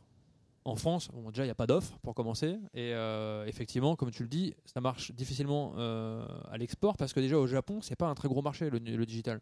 Euh, quand on va au Japon demander les droits digitaux, on se rend compte que ça les intéresse pas des masses. Quoi. Ils sont encore conscients qu'au Japon, c'est peut-être 98% du marché des ventes, c'est le papier, 2% c'est le numérique. Donc ils sont pas pressés de céder leurs droits rapidement et n'importe comment. Et puis bon, bah, je sais pas ce que vous en pensez vous ici, mais euh, c'est encore un peu obscur. euh, le parc de tablettes est pas hyper développé. Grave. euh, les ouais, ouais. différentes plateformes, que ce soit euh, Amazon qui vient d'ouvrir avec son Kindle, euh, la Fnac et Kobo, euh, euh, l'Apple Store effectivement avec euh, avec l'iPad, les tablettes avec euh, l'Android. Bon, euh, c'est riche et en même temps c'est un bazar. euh, Ouais, et puis c'est pas très clair, que quoi. des solutions techniques différentes, donc du coup. voilà, euh, c'est ouais. une galère. quoi. Ah, Donc euh, non, non, nous on a testé. Pas que, pas que techniquement différent. Si tu as le format EPUB qui, Il commence à se qui répondre, mais qui est pas partout quoi. euh, tu peux faire des, des Non, mais même, ce que je veux dire, c'est que, enfin, le fait de diffuser un manga, euh, si, si tu veux faire un manga disponible de manière électronique, tu le fais pour quoi Tu le fais que pour iPad ou tu le fais que euh, pour des liseuses? Donc, si tu le fais que pour des liseuses, c'est de parce que c'est du noir et blanc, c'est c'est des systèmes en e-ink, c'est différent. Enfin, voilà, c'est une con, c'est une. faire euh, un EPUB pour être lisible sur iPad, sur, And- sur tablette Android. Sauf que Alors, bah, le écoute, manga, là- là, le avec les problèmes que- de, de moirage, c'est compliqué de faire. Je vais, euh, je vais quelque pouvoir chose juste de vous donner un petit peu. euh, on est un des rares éditeurs à avoir fait une initiative là-dessus. Enfin, il y a évidemment euh, Casterman qui avait mis Mirai Nikki sur Isineo. Euh, Kana vient de mettre euh, Ratman, je crois, il n'y a pas longtemps, fait, de Ratman. chapitre. Bon, ça reste encore faible. On- nous, on a mis une quinzaine de volumes, euh, quinzaine, vingtaine de volumes maintenant euh, sur, euh, sur l'iBook Store euh, d'Apple. Donc, avec fait. de l'iPub euh, 3. Version spéciale qui a été modifiée pour avoir des images euh, fixes euh, et non euh, dynamiques. Donc ils appellent ça le fixed layout. Bon, ça a été développé spécifiquement pour les livres illustrés, la BD, ce genre de choses. Euh, donc euh, pour être rapide, euh, déjà on vend quasiment rien. Donc pourtant l'iPad c'est quand même la tablette qui est la plus vendue, je pense aujourd'hui, la plus installée. Il y a plusieurs raisons à ça. Je pense que déjà c'est beaucoup d'adultes qui sont équipés, pas forcément tous des liseurs de man- des lecteurs de manga Tout à peu d'adolescents. Euh, ça, c'est le premier problème. Le deuxième problème, c'est que ça reste quand même encore assez cher. Même si on n'est pas hyper agressif, nous, dans les prix, ça reste quand même euh, pas loin de 60% du prix de la version papier. Puis même pour s'équiper, hein, je veux dire. euh, Oui, déjà, il y a l'équipement, ça, je suis d'accord. Face à ça, bon, bah, il y a encore le scan. Tu peux quand même trouver beaucoup plus simplement n'importe quel scan que d'aller te créer un compte sur l'iBook Store qui prend déjà 10 minutes. Quoi. Enfin, bon. Alors après, la technique, pour, tu en parlais évidemment, euh, c'est un problème. L'EPUB pardon, est quand même un truc très standardisé, comme on le disait, mais euh, c'est pas la même version. euh, Enfin, ton rendu n'est pas le même si tu fais une seule version de ton fichier entre euh, un iPad et une tablette Samsung, par exemple. Parce que bah, malheureusement, Android et les différentes tablettes font des petites modifications dans ton, dans ton fichier malgré tout. Donc tu es quand même obligé d'adapter ton fichier EPUB. Alors c'est pas refaire tout, mais il faut l'adapter. Donc ça a des coûts. Donc tout ça, ça a des coûts. Ce que je veux dire, c'est que ça coûte de développer, ça coûte d'adapter aux différentes, plateformes. Sur Android, il n'y a pas de DRM automatique. Donc il faut encore être capable soi-même d'avoir euh, en propriétaire son propre DRM. Ou alors sinon tu protèges pas ton fichier, mais ça les Japonais n'aiment pas trop. Euh, donc la réalité, c'est qu'il y a des frais techniques élevés. C'est un peu le brouillard au niveau des ventes. Euh, les Japonais sont pas très motivés à céder des titres. Je veux dire, nous, on n'a même pas des titres de nos maisons mères, hein. donc ça vous donne un peu la tendance. Euh, on a que des titres d'éditeurs qui nous ont fait confiance et c'est une poignée. Et on vend que dalle, quoi. Je veux dire, euh, oui, oui, on a mis Clamp. Alors Clamp, ça a pas trop mal marché. On a dû faire, allez, je sais pas, peut-être euh, 300 ventes euh, par tome. Pour vous donner une D'accord, idée, donc ouais. c'est pas énorme, hein, on est d'accord. Sachant qu'on a dû vendre pas loin de 10 000 Beaucoup, exemplaires du tome. Donc, euh, voilà. Bah, donc ça coûte peut-être 150 euros à développer l'EPUB, c'est pas très cher. Mais euh, une fois que tu as payé Apple, que tu as payé tes droits japonais, que tu as payé tout ça, et que tu vends 150 pièces, enfin 300 pièces, je veux dire, bon voilà, tu perds Tu encore de un l'argent. resto, Quoi. Et au mieux, tu te rembourses euh, tes investissements. Donc ça ralentit un petit peu le fait de convaincre les endroits, genre il y a un marché, suivez-nous, donnez-nous vos titres, on va, faire, euh, on, va, on va répondre à une demande. Il y a une demande des gens, ils n'arrêtent pas de demander, hein, mais ils achètent pas. Ouais. Donc euh, la réalité, elle est là. quoi. Souvent comme ça. hein. Écoute, ce sera, le, que- mot- non, ce sera le, le mot de la, de la pause. Voilà. bien. On va Alors, enchaîner on- avec. On va enchaîner avec. Là, je le sais, je le sais, je le sais. C'est Kimagure Orange Road. Mais c'est quoi le nom de la piste? Je t'ai eu. Vas-y, tu l'as dit tout à l'heure là.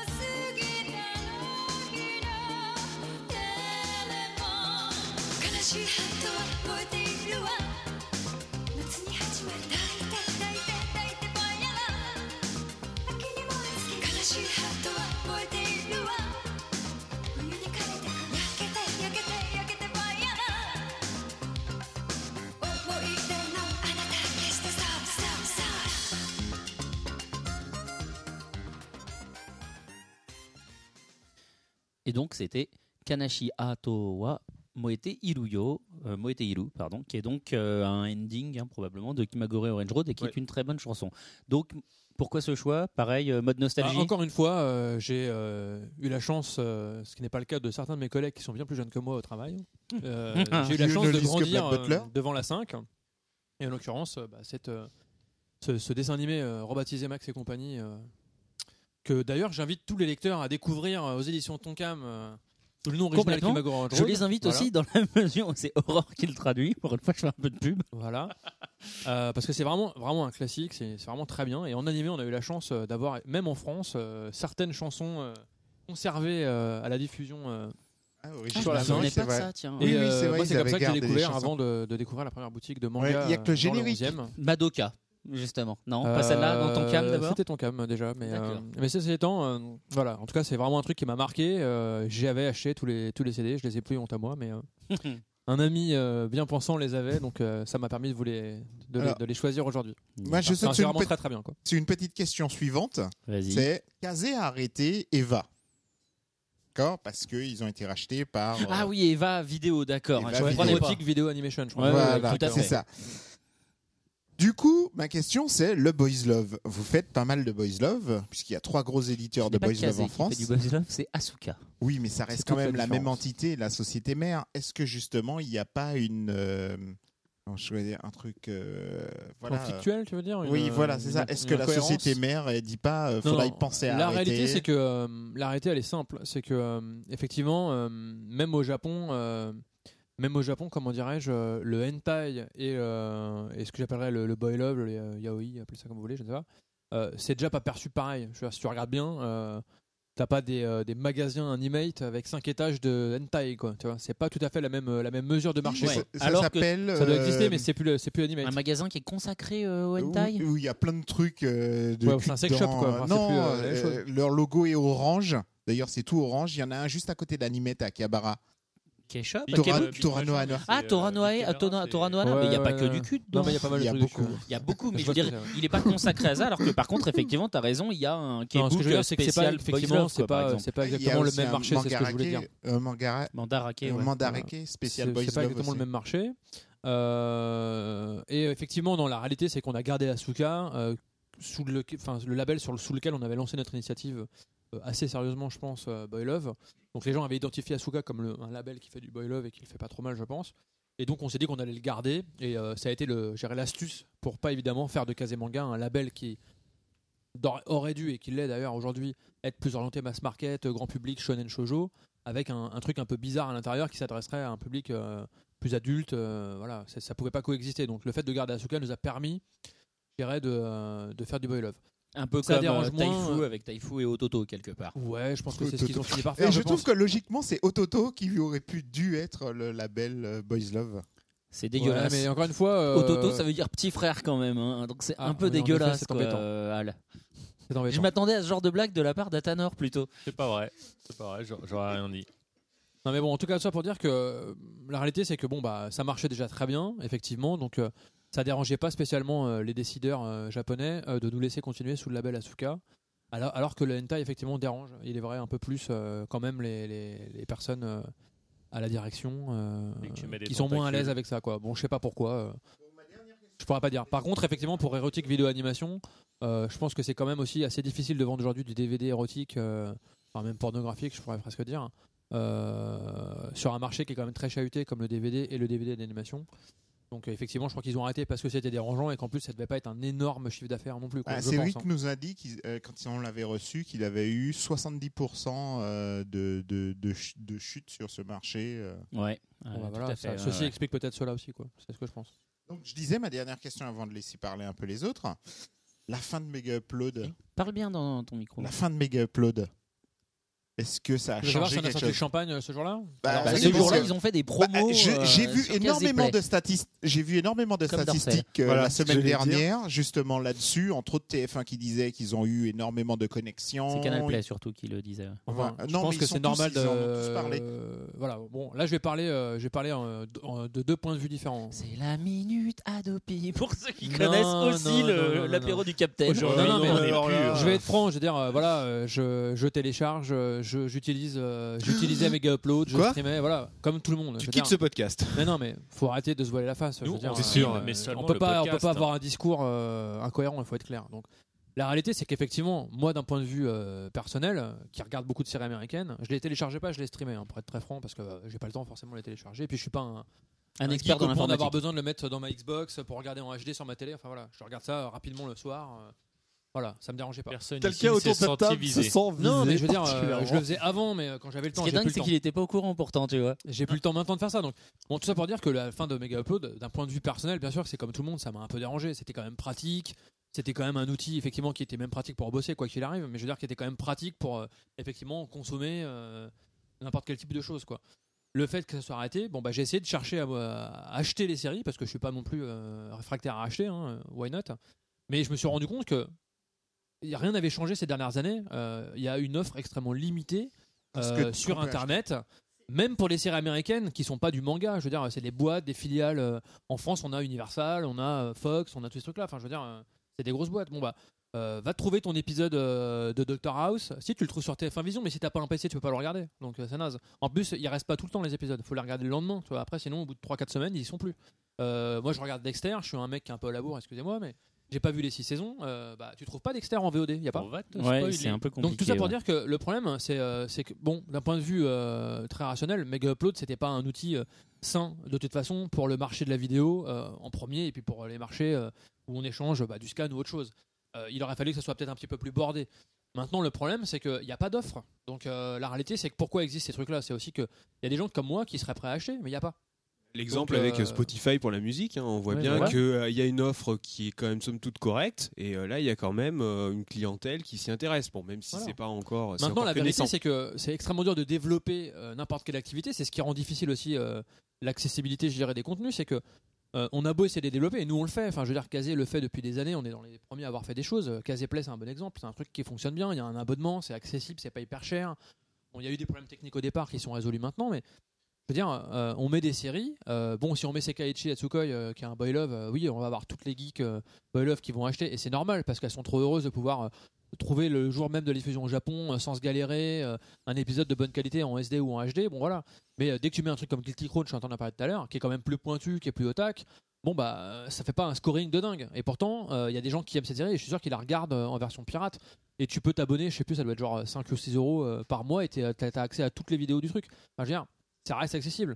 Euh, je leur dis, euh, télécharger sur Mega Upload, enfin sur internet, tu fais tourner ta bécane la nuit, t'as l'impression que ça te coûte rien, mais l'électricité, elle tourne quoi, tu vois. Et euh, avec l'augmentation de l'EDF, je suis pas certain qu'au final, quand t'as les offres basses, enfin des abonnements qui sont pas chers sur internet pour avoir des contenus, si t'as les contenus dessus, bien sûr, encore faut-il qu'il y ait les contenus. Je pense qu'au bout d'un moment, ça peut marcher, mais Bah, quand t'as des trucs en face comme Mega Upload qui marche du feu de Dieu, en 5 minutes t'as ton truc sur ton ordinateur, ça rendait difficile. Donc c'était quand même dangereux. Donc euh, d'un point de vue humain, ça me fait chier comme tout le monde de faire Mega Upload, mais je reconnais qu'il y avait quand même un, un danger avec ce type de truc. Alors il y en a d'autres maintenant, hein. il faudrait qu'ils s'arrêtent euh, pas qu'à celui-là quoi. Voilà, ça, ouais. c'est qu'il y avait déjà d'autres moyens avant Mega Upload et que ça va reporter le problème. Même il y a à- d'autres plateformes comme Voilà. Mega Upload. je veux Ouais. dire, Ouais, mais il y c'était a quand même très facile, Il y a mais qui marche voilà, plus non plus. hein. FileServe, Ah, euh, Ceux qui marchent, ceux qui marchent encore maintenant, en plus, c'est ce qui est grave, moi je trouve, d'un point de vue, euh, d'un point de vue vraiment logique, c'est que les autres ils en profitent. Genre, t'as des trucs comme Pure Mix ou Pure Vidéo, je sais plus quoi, enfin des trucs comme ça. Maintenant, il faut limite payer 4,99 pour pouvoir regarder des trucs euh, en streaming parce qu'ils disent ah euh, pour une période euh, indéterminée, la bande passante étant machin limité, maintenant euh, c'est que les premiums qui peuvent lire. Donc en plus, ça enrichit ceux qui existent encore. Enfin, c'est un truc de dingue quoi. Ouais. C'est hyper hypocrite quoi. Ah, puis c'est surtout la façon dont ça a été fermé aussi.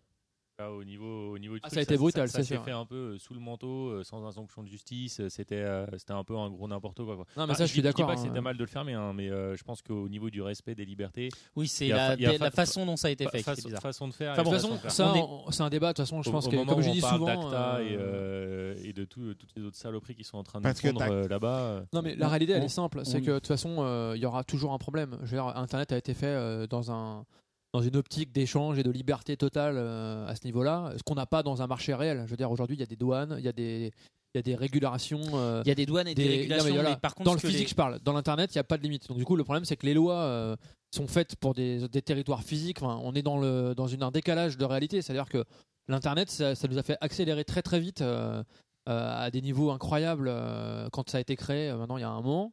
Et on n'a jamais adapté, je dirais, euh, la manière de consommer, la manière de vivre, la manière d'utiliser. Donc, on parle de scan, on parle de vidéo, on parle de ça, mais la réalité, c'est quoi? C'est que c'est un no man's land, quoi, je veux dire, en réalité. Ouais. Donc, euh, la liberté, elle est importante, c'est sûr. Mais euh, quand, on, quand on a des problématiques de vidéo, etc., il y a des gens qui perdent leur boulot, il y a des pays qui, qui perdent leur A pour faire des petites blagues. Enfin voilà, il faut faire attention. Et le problème, c'est que créer des règles dans un endroit où, qui a été conçu pour ne pas en avoir, ça crée des problématiques dont on est en train de parler, de liberté, de trucs de passe-droit. euh, voilà, c'est extrêmement compliqué, donc c'est un problème. euh, D'où l'importance Majeur, de la quoi, licence évidemment. globale, quoi. c'est- elle est pas, Bon, toujours- elle est pas toujours pourquoi pas. possible. Clo- Ouais, nous allons tout- clore le débat Ah. ici parce que c'était pas le- l'objet du jour. Et euh, simplement, justement, on va le clore en parlant d'un petit, d'un petit truc. Euh, Est-ce que on peut prendre quelques minutes pour parler de tous euh, pour le, de tous pour le manga? Raph. Oui, tout Voilà. à fait. Donc tous pour le manga, qui est pour ceux qui ne le savent pas, euh, une initiative qu'on retrouve à la fin de toutes les pages de, des mangas casés. Tout à fait. Donc effectivement, c'est une initiative que que j'ai euh, initiée avec euh, avec mes collègues de Kazé. Euh, alors la réalité, c'est que en fait, on s'est rendu compte d'une chose en parlant lors de salons, notamment comme le salon le salon comment dirais-je du livre de Paris où j'ai fait des des tables rondes sur le, le scantrad, le numérique, etc. Parce que ça, ça ça appelait bien euh, lors de colloques comme ça, c'est sujet sensationnel. Donc euh, effectivement, je me suis rendu compte qu'il y a quand même une partie des lecteurs, et notamment les jeunes lecteurs qui se mettent à lire du manga par le biais d'Internet, qui sont pas forcément au courant des méfaits ou, euh, ou euh, je dirais, du, danger que ça peut représenter. Euh, Il y en a plein qui le savent, mais il y en a plein qui le savent pas forcément. Et du coup, on s'est rendu compte que, bon, bah voilà, l'hypocrisie qu'on peut voir des fois dans les DVD où tu achètes ton DVD et puis tu te tapes 5 minutes de ouais, voler c'est mal, Alors que Bla, tu bla, bla. alors que tu viens de l'acheter, bon, c'est un peu limite quoi. Donc on s'est dit que c'était peut-être une bonne idée de déjà de remercier les lecteurs pour l'achat qu'ils viennent de faire en librairie. Donc c'était la première initiative et si possible aller plus loin en, en en pardon, les informer sur les défis euh, que représente euh, euh, l'édition de manga aujourd'hui face au, fan, au scantrad. Donc on s'est dit que si on le faisait sous un nom euh, comme Kazé, etc., c'était pas forcément euh, une manière intelligente de communiquer. Donc ce qu'on a fait, c'est qu'on a on a trouvé des personnes, des modérateurs extérieurs, à qui on a confié, je dirais, le, le, le- le traitement euh, de la page Facebook. On a fait une page Facebook et pas euh, un site internet parce que, euh, encore une fois, c'est convivial, on est dans l'air. Voilà, puis dans l'air de l'information, C'est le moyen de, de communiquer le plus voilà, facile. et de relier là, des en gens qui aiment l'initiative. Donc l'idée, c'est qu'on s'est dit qu'on allait, on allait créer une page Facebook et trouver quelqu'un d'intéressé pour, pour essayer de, de, je dirais, de faire dialoguer les gens entre eux, relayer les informations. tiens, bah, tiens, tel éditeur a des, des mangas en preview sur son site. tel article est paru, telle initiative s'est passée, etc. Donc en fait, c'est c'est vraiment une personne extérieure qui n'est pas envoyée de, de Kazé, hein, qui travaille euh, à l'extérieur, qui gère complètement le, truc. Et en fait, on avait euh, essayé de trouver un, site internet qui serait OK pour, euh, pour relayer également, gérer à l'année sur son site une petite bannière. voilà, si vous voulez en savoir plus sur les dangers. Euh, du scan et du piratage et que vous aimez les mangas, vous voulez continuer à les, soutenir, voilà, cliquez ici quoi. Le problème c'est qu'on n'a pas trouvé encore de partenaire pour le faire. Et on aurait bien aimé, en faisant cette initiative un peu neutre, que d'autres éditeurs nous suivent, parce que c'était quand même pas charté casé. Tout à fait. Euh, maintenant, c'est assez difficile pour nous euh, de jouer l'intermédiaire et d'aller dire euh, à nos petits confrères tiens, mets la page de pub euh, initiative qu'on a faite. Quoi. Eh bien, j'ai une bonne nouvelle. Ah bon? D'accord. Je suis passé l'autre jour chez Kazé et j'en ai discuté avec Alix.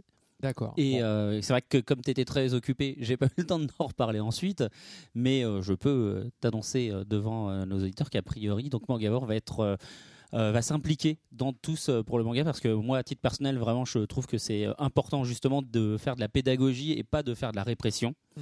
et, euh, et entre autres justement euh, on va essayer d'utiliser notre euh, notre place centrale justement euh, entre les éditeurs et non impliqués dans, chez aucun éditeur pour essayer de fédérer D'accord. un peu et de faire euh, justement. Après, ce- chacun est libre de changer le message. C'est pas vraiment le problème. Nous, on a fait cette mise en forme. L'essentiel, c'est de relayer euh, le message que l'éditeur souhaite vers une page Facebook qui est neutre, euh, qui ne tape pas sur tel ou tel éditeur, qui est au service de personne, euh, simplement de l'information. Quoi. Euh, ça ne nous empêche pas, euh, par contre, également de- d'envoyer des lettres à des sites internet ou des emails en leur demandant gentiment et poliment de retirer les contenus lorsqu'on les trouve. Mais c'est jamais par une phase. c'est jamais par une phase, une phase agressive avec des recommandés ou ce genre de choses. Quoi. On n'est pas dans cette, dans cette optique. On y viendra peut-être si on a des récalcitrants, mais pour l'instant, il faut reconnaître que sur une centaine de sites qu'on a contactés, il y en a bien 80 qui ont retiré, qui ont bien retiré euh, les contenus euh, de nos maisons mères. On fait retirer que ce que nous on, on gère Bien évidemment. sûr, hein, ce, mais, euh, ce pourquoi vous avez les droits. faut savoir que la plupart des gens, en fait, euh, bon, ils sont peut-être pas contents, mais ils sont pas agressifs quand on les contacte. Je veux dire, euh, Je peux juste poser une Bien petite sûr. question sur le scan. Est-ce qu'il y a des scans de manga en français ou il y a que des, que des scans en anglais en fait? Il y en en a dans toutes les langues, il y en a même en russe, en en espagnol. fait, la vraie en- problématique, moi, ce qui me dérange vraiment, c'est les gens qui scannent les livres, carrément. Ça, ça m'énerve. Ah oui, ça c'est en maintenant, c'est devenu ça une nouvelle mode. Euh, on trouve des sites où euh, les gens scannent les mangas français, quoi. Donc là, je trouve que c'est vraiment, vraiment abusé parce qu'en l'occurrence, ils font même pas un travail, quoi. Je veux dire, euh, Et puis il y a plus de le travail même voilà. du traducteur, euh, par exemple, quoi. Je veux dire, En c'est vraiment violent, quoi. bibliothèques. puis en plus, c'est mal scanné. En Ils plus, font ça hein. avec les bouquins de bibliothèque en général? En général, c'est bouquin de bibliothèque. Alors là, pour les gens qui disent que le scan, c'est souvent mieux que l'édition originale parce qu'il y a des notes, ça permet des trucs, etc. Bah, pas. là, je comprends je pas. suis- Mais là, c'est Enfin, vraiment moi j'ai, enfin, juste en anglais, hein, bien évidemment, euh, rapidement pour checker quelques trucs des fois. Mais euh, le scan en anglais, c'est une catastrophe. C'est super mal traduit. euh, Enfin, Alors, l'anglais est mauvais ou c'est la mauvaise traduction de non, mauvaise japonais traduction, mauvaise traduction. Enfin, t'as Moi, je pense que 150 ça dépend. Je pense que ça dépend. contresens. Enfin, moi, en tout cas, ce que j'ai regardé, j'en, ai pas regardé Non, énormément. mais tu sais, il y, a- y plusieurs écoles en fait. La réalité, c'est que déjà, les pires scans que tu peux trouver, c'est les scans qui sont faits par des organisations chinoises qui sont à Tokyo, d'accord, qui connaissent des librairies qui vendent le magazine 2-3 jours avant la sortie. Euh, ils scannent les bouquins, ils sont bilingues, d'accord, ils sont pas forcément bien bilingues. hein. Si tu te rappelles des DVD hongkongais avec les sous-titres, euh, c'est à peu près le même style. Donc ça, c'est les pires que tu peux trouver.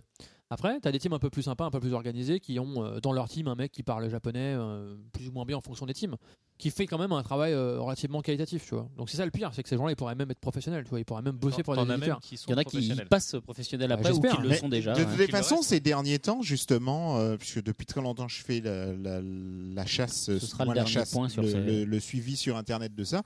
Et ces derniers temps, il y a énormément de séries qui justement peu à peu disparaissent, euh, de, de Shueisha principalement, qui disparaissent du net. Généralement, dès que c'est licencié, souvent euh, ça toi, disparaît moi coup. personnellement, je suis partie de ces personnes qui, euh, qui étaient, je vais être franc, allez, je vais en citer une, qui, qui était fan d'Iscariote. Et euh, c'est- c'était une team, tu vois, qui, qui faisait du super boulot. Franchement, c'était super ce qu'ils faisaient. Enfin, je trouve, en tout cas, moi j'aimais bien. Et c'est des gens sérieux, quoi. Je veux dire, t'avais pas besoin de leur envoyer un mail pour qu'ils le truc. C'était annoncé. Bon, bah, ils arrêtaient, ils en faisaient un autre.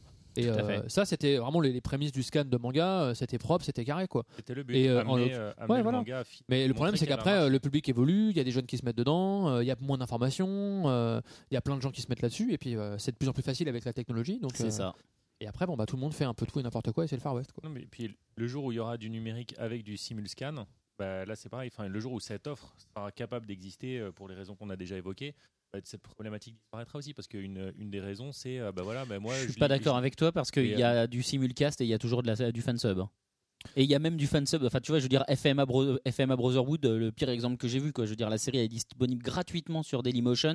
Il y a quand même des teams qui la fansub, quoi. Ouais, mais tu sais, après, il y Ah a ouais, aussi ils les. traduisent t'en- eux-mêmes, hein. T'enlèveras jamais le fait qu'il y ait des trous du cul. hein. Non, mais tu vois, donc du coup, ça disparaît Non, pas pour sais, autant, c'est ça que je veux Il y a dire. un truc, moi je, je le dis, hein, euh, je dis souvent en rigolant, je suis un vieux con maintenant, mais moi je me rappelle euh, quand j'étais plus jeune, euh, euh, il y a aussi cette, cette envie de, de rébellion entre guillemets du, du système en place et de dire voilà, moi je veux le faire parce que je le fais mieux, voilà. Ouais, Il y a aussi ça, quand on est jeune, on est un peu contre les, euh, contre les restrictions, contre tout ça. Donc euh, il y a aussi un peu cet effet, je pense, qui de temps en temps vient un peu se mettre dans la boucle. Les gens qui ont fait FMA, ils ont juste à un moment voulu, euh, à un moment voulu, ont certainement dû euh, avoir envie de dire voilà, nous aussi on sait le faire vite et on le Et fait on mieux. le fait mieux. Voilà, parce fait. que c'est vrai que les sous-titres qui sont faits sur les, les séries officielles, c'est des sous-titres classiques. Quoi. Je veux dire, c'est de l'Arial. euh. Oui, il n'y a pas d'effet, les il y a vagues, pas de. mais parce qu'en réalité, c'est comme ça que ça se fait dans le, de manière professionnelle. Tu vois aucun DVD de aucun euh, truc professionnel avec des euh, sous-titres d'attaque qui grossissent, euh, des machins comme ça. Oui, Les karaokés, par exemple, de, de générique, la raison pour laquelle ils en passent, c'est qu'on n'a pas le droit de le faire. C'est tout. Croyez bien que Ouais. c'est facile à faire, on pourrait le faire. Le dernier, Il y a des règles, et les règles, elles sont différentes entre ce que tu peux faire en étant euh, fan chez toi dans ton grenier et quand tu es éditeur et que ça devient un produit professionnel. Bien sûr. tout. Et ça, c'est une réalité que les fans doivent comprendre.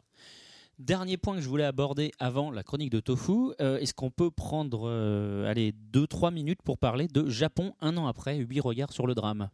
Bah, c'est gentil de me donner l'occasion de parler ça. C'est vrai qu'on a parlé de plein de trucs et finalement pas beaucoup de Kazemanga, mais ça me dérange pas du tout, c'est un plaisir. Il y a eu plein de news Kazemanga. C'est vrai. c'est vrai. Euh, non, non, effectivement, ça c'est un livre qui me tenait à cœur, euh, à moi d'ailleurs et à, mes directeurs et à mes collègues. Euh, en fait, on est quand même une filiale d'une société japonaise. Ça aurait été quand même assez dommage, de par cette situation, de pas profiter de tous les lecteurs qu'on a dans ce milieu du manga ça aurait été dommage de pas leur de pas proposer une initiative à but caritatif qui permette à ces fans, en achetant un produit, de renvoyer effectivement des dons via la Croix-Rouge japonaise aux victimes du tsunami, entre autres. Donc c'est une initiative qu'on a qu'on a menée euh, au travers euh, d'une personne qui avait euh, créé avec Ankama le, le- le magazine Akiba, Tout à fait. Donc Glou qu'on a reçu voilà, qui ici. s'appelle effectivement de, qui s'appelle Glou de son pseudo, qu'on avait rencontré et pour lequel est quelqu'un qui est riche d'idées hein, évidemment. Donc on s'est simplement dit voilà.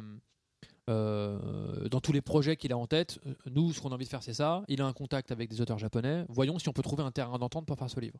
Donc ça a mis énormément de temps à se mettre en place. J'ai cru pendant longtemps qu'on n'allait pas y arriver. Euh, pour être franc, le livre est parti vendredi dernier au print, donc on était vraiment sur le fil du rasoir.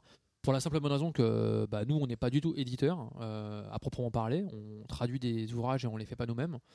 Et ça a été assez difficile de, bien organiser les choses pour proposer quelque chose d'assez qualitatif. Alors, euh, on aurait aimé que ça soit encore plus qualitatif parce qu'on veut vraiment pas décevoir les gens. Euh, c'est un très bel ouvrage. Il y a différents styles graphiques et différents styles d'histoire.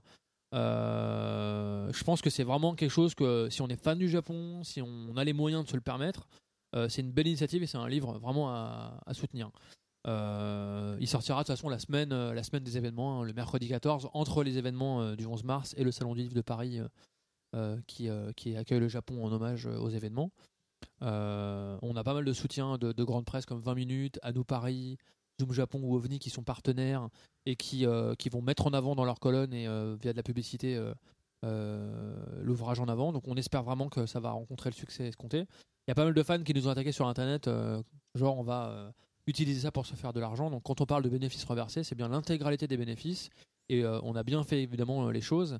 Euh, l'intégralité des gens qui travaillent dessus euh, le font gratuitement. La traductrice, euh, l'équipe éditoriale de Kazé. Il y a vraiment que le dessinateur qui a fait ses planches, qui a été payé dans des standards Le inférieurs. dessinateur et l'imprimeur, quoi. et l'imprimeur, voilà, c'est tout. Le reste, le reste, effectivement, ne sera pas imputé à ce livre. Donc, même en cas de vente, on va dire faible, il y aura des bénéfices. Donc, plus les gens vont acheter, et plus évidemment on enverra d'argent au peuple japonais. Et, voilà. On espère vraiment que les gens vont nous suivre. Voilà. Donc c'est un bouquin qui sera à 14 14,99 euros. Alors en plus, il y a une erreur euh, dans le communiqué, j'en suis désolé. Il sera Ah. non, il sera à 19,95. Il est cher le livre. Ah, c'est un ok. 300 pages. Ouais, tout à fait. Euh, Format format un petit peu 15-21. comme un Cornelius. Ça ressemble un peu à un Cornelius. qui a- Vous voyez un peu la qualité des bouquins euh, ou un Casterman écriture. C'est donc une belle bête quoi.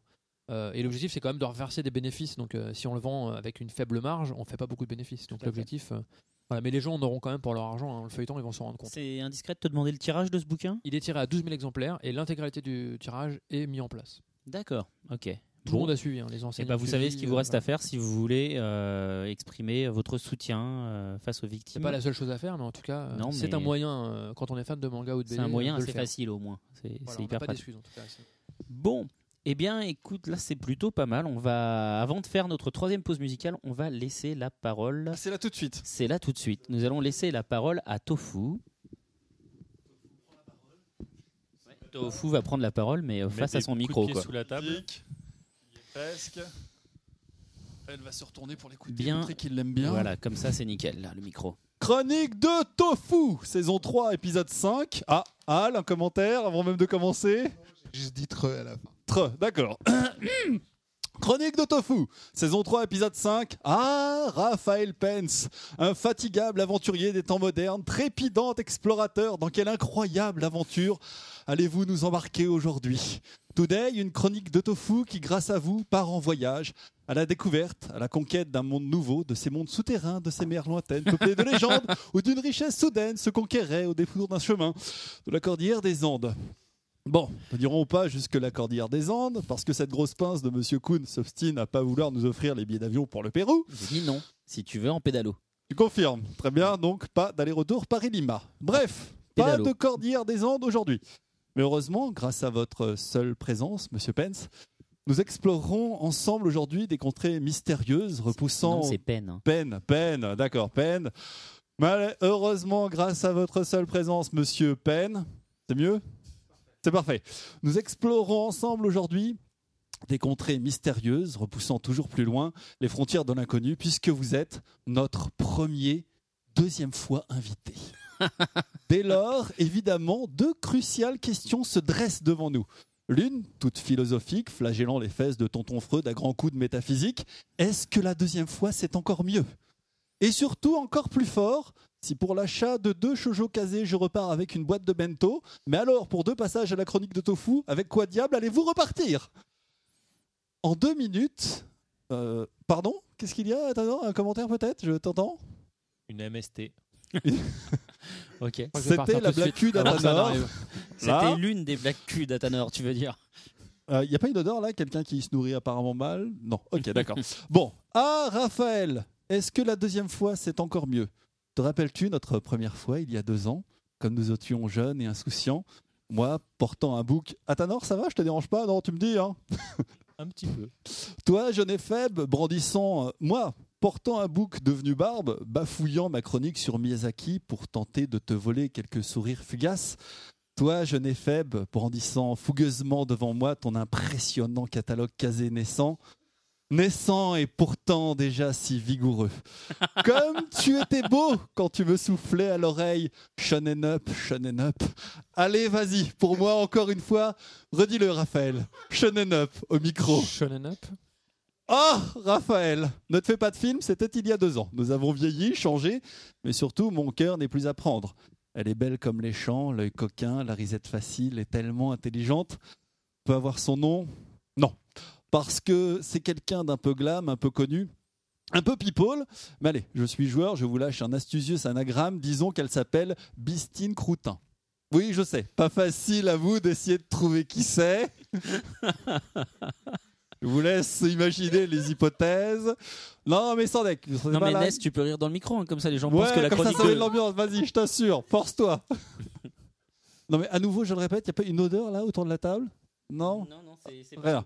J'ai peur de C'est peut-être toi, en fait. D'accord. Bref, revenons à Raphaël. Hier soir, devant la cheminée, avec ma muse, Bistine, nous étions allongés, nus sur une peau de bête, dégustant des fraises, en lustrant des crucifix, quand elle me dit...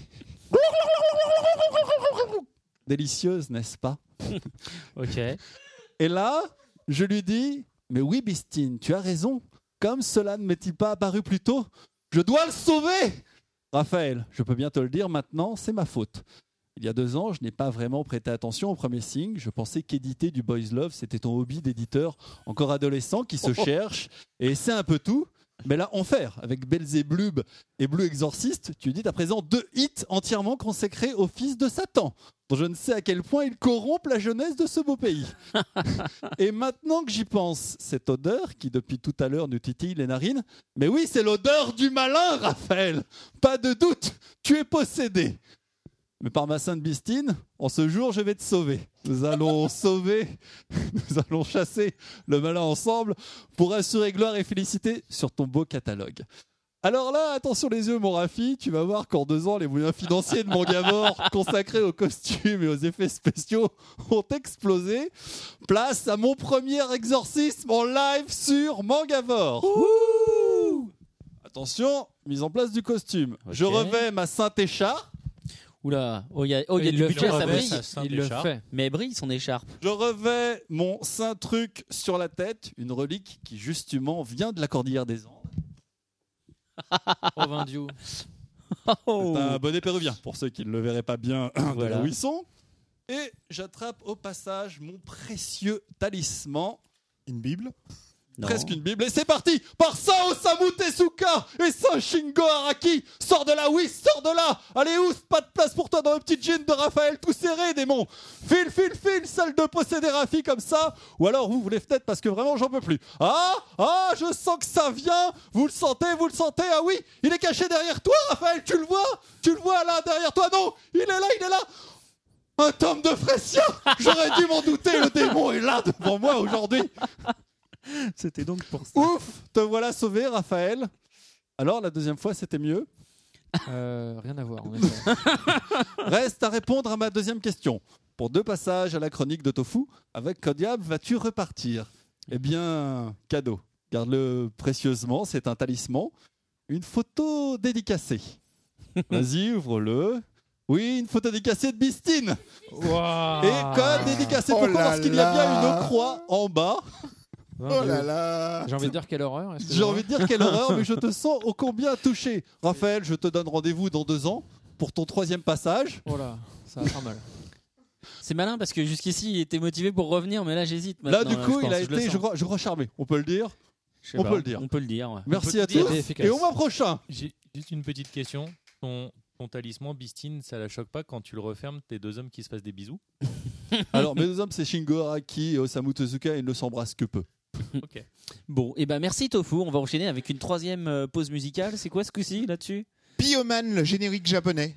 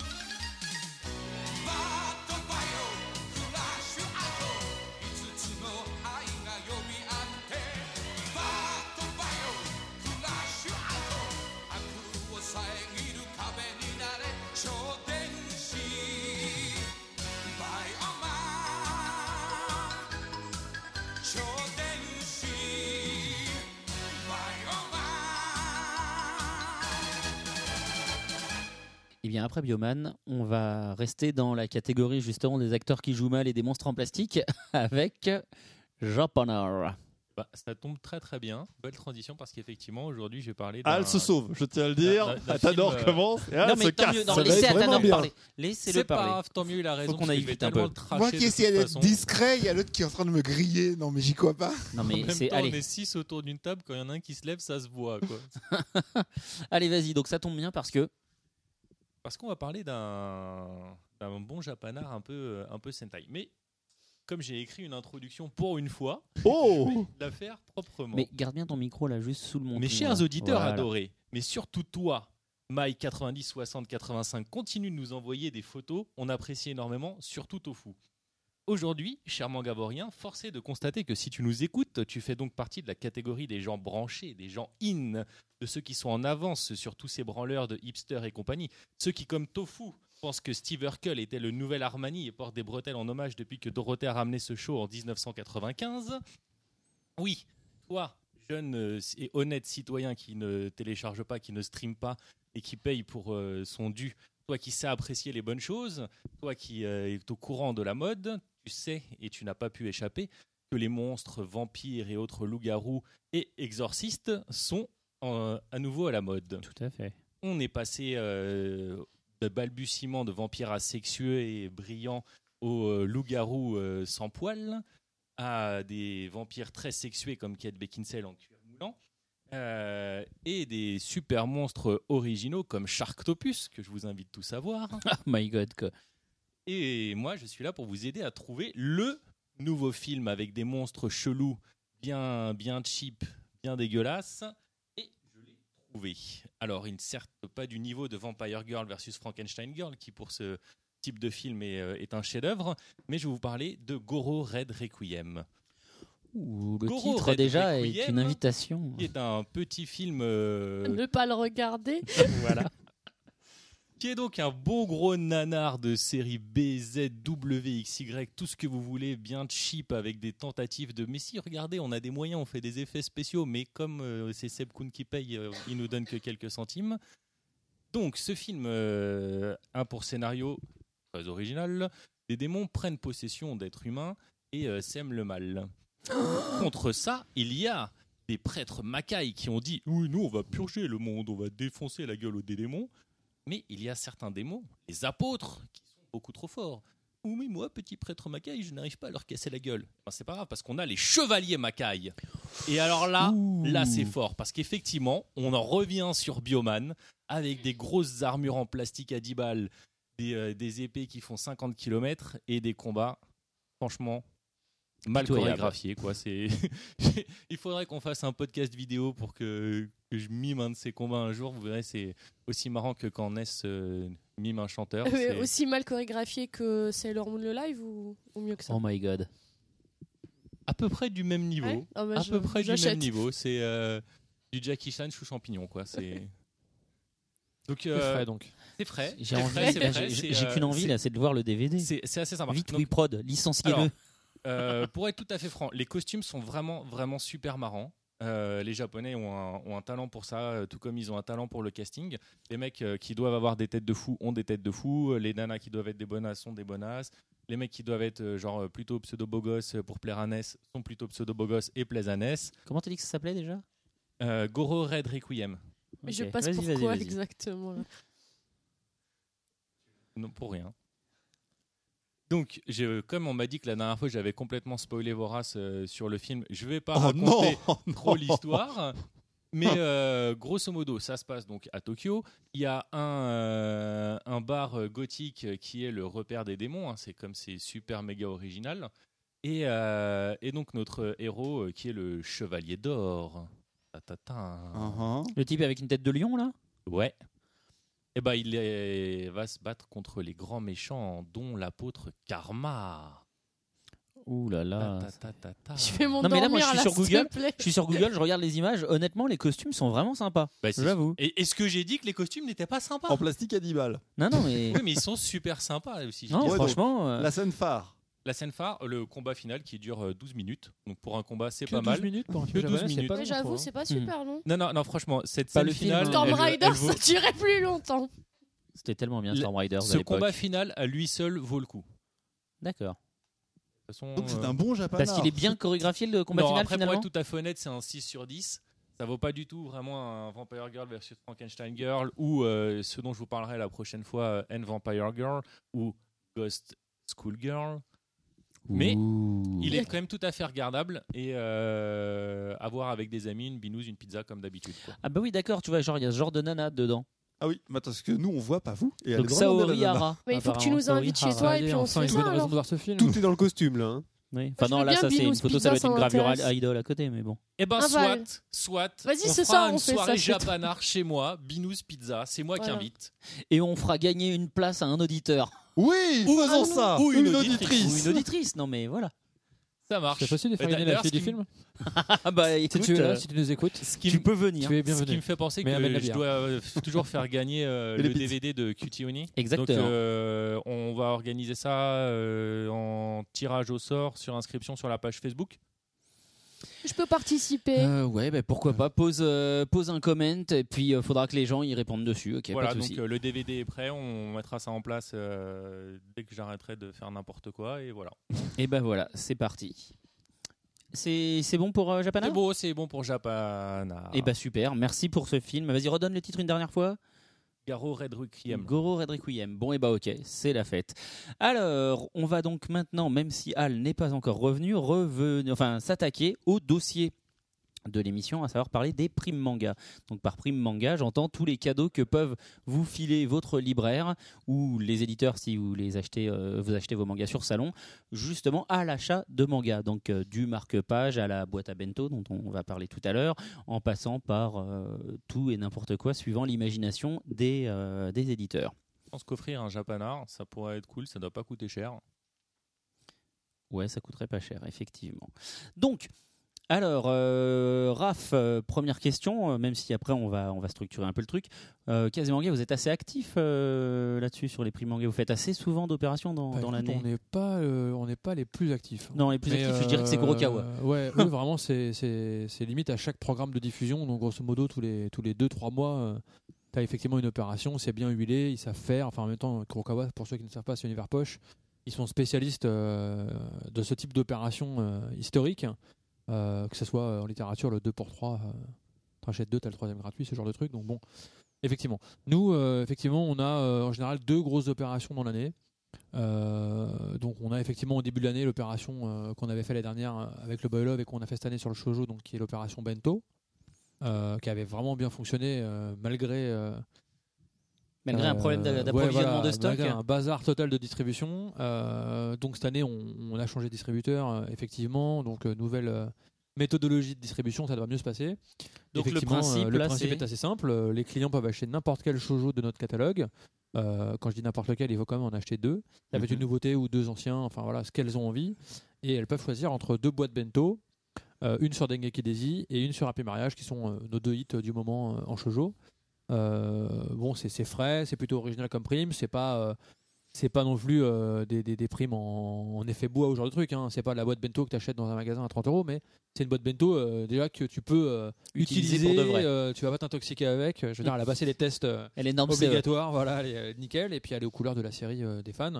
Alors la problématique, c'est qu'on a beau en faire beaucoup, hein, puisque euh, c'est quand même une opération qui a pour objectif de vendre des livres et de motiver les gens à acheter des livres. Euh, bon bah voilà, euh, on pense quand même que ça va pas durer très longtemps en librairie. Euh, donc euh, bon, on verra bien comment ça va se passer. Euh, on fait toujours des malheureux là-dedans, il y a toujours Bien des gens sûr. qui n'ont pas la boîte qu'ils voulaient. bon, voilà, une, mais- une OP comme mais ça, justement, c'est combien de, combien de boîtes bah là on a fait, je vois qu'on a fait 12 000 boîtes, donc 6 000 de chaque modèle. Ah ouais, quand même. Donc c'est beaucoup et peu en même temps, en fait, en réalité, quand on y pense. Donc on verra bien comment ça va se passer. Mais normalement, là, euh, on peut la retrouver donc, euh, dans toutes les boutiques spécialisées de manga, évidemment. euh, les, les boutiques de BD qui ont participé, qui ont un rayon manga conséquent. euh, dans les grandes en enseignes comme Fnac ou Virgin. Cultura, le Furet du Nord, ce genre de choses, et normalement sur les sites de vente en ligne. Alors à la différence que sur les sites de vente en ligne, Amazon ne fait pas l'opération, je crois, à vérifier. Je crois qu'ils font Parce qu'ils aucune savent pas opération. faire ce genre de choses, je crois, Ouais, dans leur logistique. Et Fnac, euh, tu peux pas choisir la boîte. Donc euh, tu vas, tu peux avoir la boîte, mais tu ne nous peux as pas pas choisir dit le ça, modèle. Nico, la dernière fois. Il nous l'a pas dit qu'on pouvait Je, pas crois- je crois qu'on peut pas. Maintenant, après, on va vérifier. petit hein, euh, On voilà. le réinvitera. Comme ça, il aura son deuxième effet tofu. Mais bon, de toute façon, tout ça pour dire que c'est dans la limite des, to- des stocks disponibles. Et je crois que ça commence là dans peu de temps. Je crois que c'est fin de semaine ou début de semaine suivante. Donc fin février, quoi.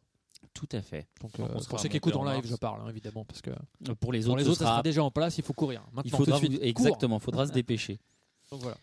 Et on fait une autre opération dans l'année, comme je disais. Donc là, c'est les bento au début de l'année. Et là, cette année, on a choisi de faire pendant l'été euh, des verres. Donc euh, on a déjà vu ça chez Quick ou chez euh, les anciennes comme ça. Donc on fait des verres. donc là, il y a eu les mugs en verre, justement. Tout à fait, les meufs de Kurokawa, ouais. Et nous, en fait, ça sera des, des, des, des verres en plastique, mais vraiment de très bonne facture, aux couleurs de nos shonen. Donc, ça sera une opération shonen. Il y aura un verre Blue Exorcist, un verre Belzebub, sans surprise, un verre Toriko et un verre Kuroko Basket. Donc, euh, vraiment aux couleurs du manga. hein. C'est des illustrations de manga qui seront dessus. Euh, et là, pour le coup, ça sera assez intéressant. Je pense que ça peut motiver les gens euh, à se lancer dans ces nouvelles séries shonen qui parfois font un peu peur par leur longueur. Euh, puisque pour un manga acheté, on aura à un verre offert. Ah ouais, c'est pas Ah mal oui. là. Ah oui, on peut choisir le verre aussi? Bah oui, Tout dans la limite fait. des stocks disponibles, bien Oh, entendu. Et dans les magasins Je participants à l'opération. verre Et dans les magasins participant à l'opération, évidemment. C'est plutôt pas mal. Cette année, on fait que deux opérations, euh, on va dire, euh, importantes. Sur Japan Expo, des on retrouvera les verres sur Japan Les Expo. verres seront déjà Bien sur sûr, et Japan les bento si euh, on peut, et si, Si en vous en reste, reste. on en aura. Bien aussi. sûr. D'accord, d'accord. Voilà, on est plutôt dans, le- dans l'approche de primes assez qualitatives parce qu'il y a beaucoup de primes. Tu vas en parler juste après, donc je rebondis. Après, je ferai qu'écouter. Non, non, non, tu vas Euh, faire, Il y a beaucoup de primes sur le marché. euh, Tout le monde fait des opérations euh, plusieurs fois par an. Euh, on voit un peu de tout. Ça commence un peu à être, euh, je dirais, la, la foire fouille. Donc nous, on, a- on s'est décidé à en faire peu, mais à essayer de faire à chaque fois, si on le peut, euh, une prime vraiment qualitative, motivante. Parce qu'on se dit quand même, ça demande aux gens d'acheter deux livres. Parfois même, c'est trois livres, on voit. Euh, autant leur donner en retour de cet investissement pleine satisfaction quand on le peut. Donc c'est vrai qu'une boîte bento, bon bah ça reste quelque chose d'assez cher en général quand on l'achète. Un verre, ça peut être assez cher aussi, puis c'est assez peu courant.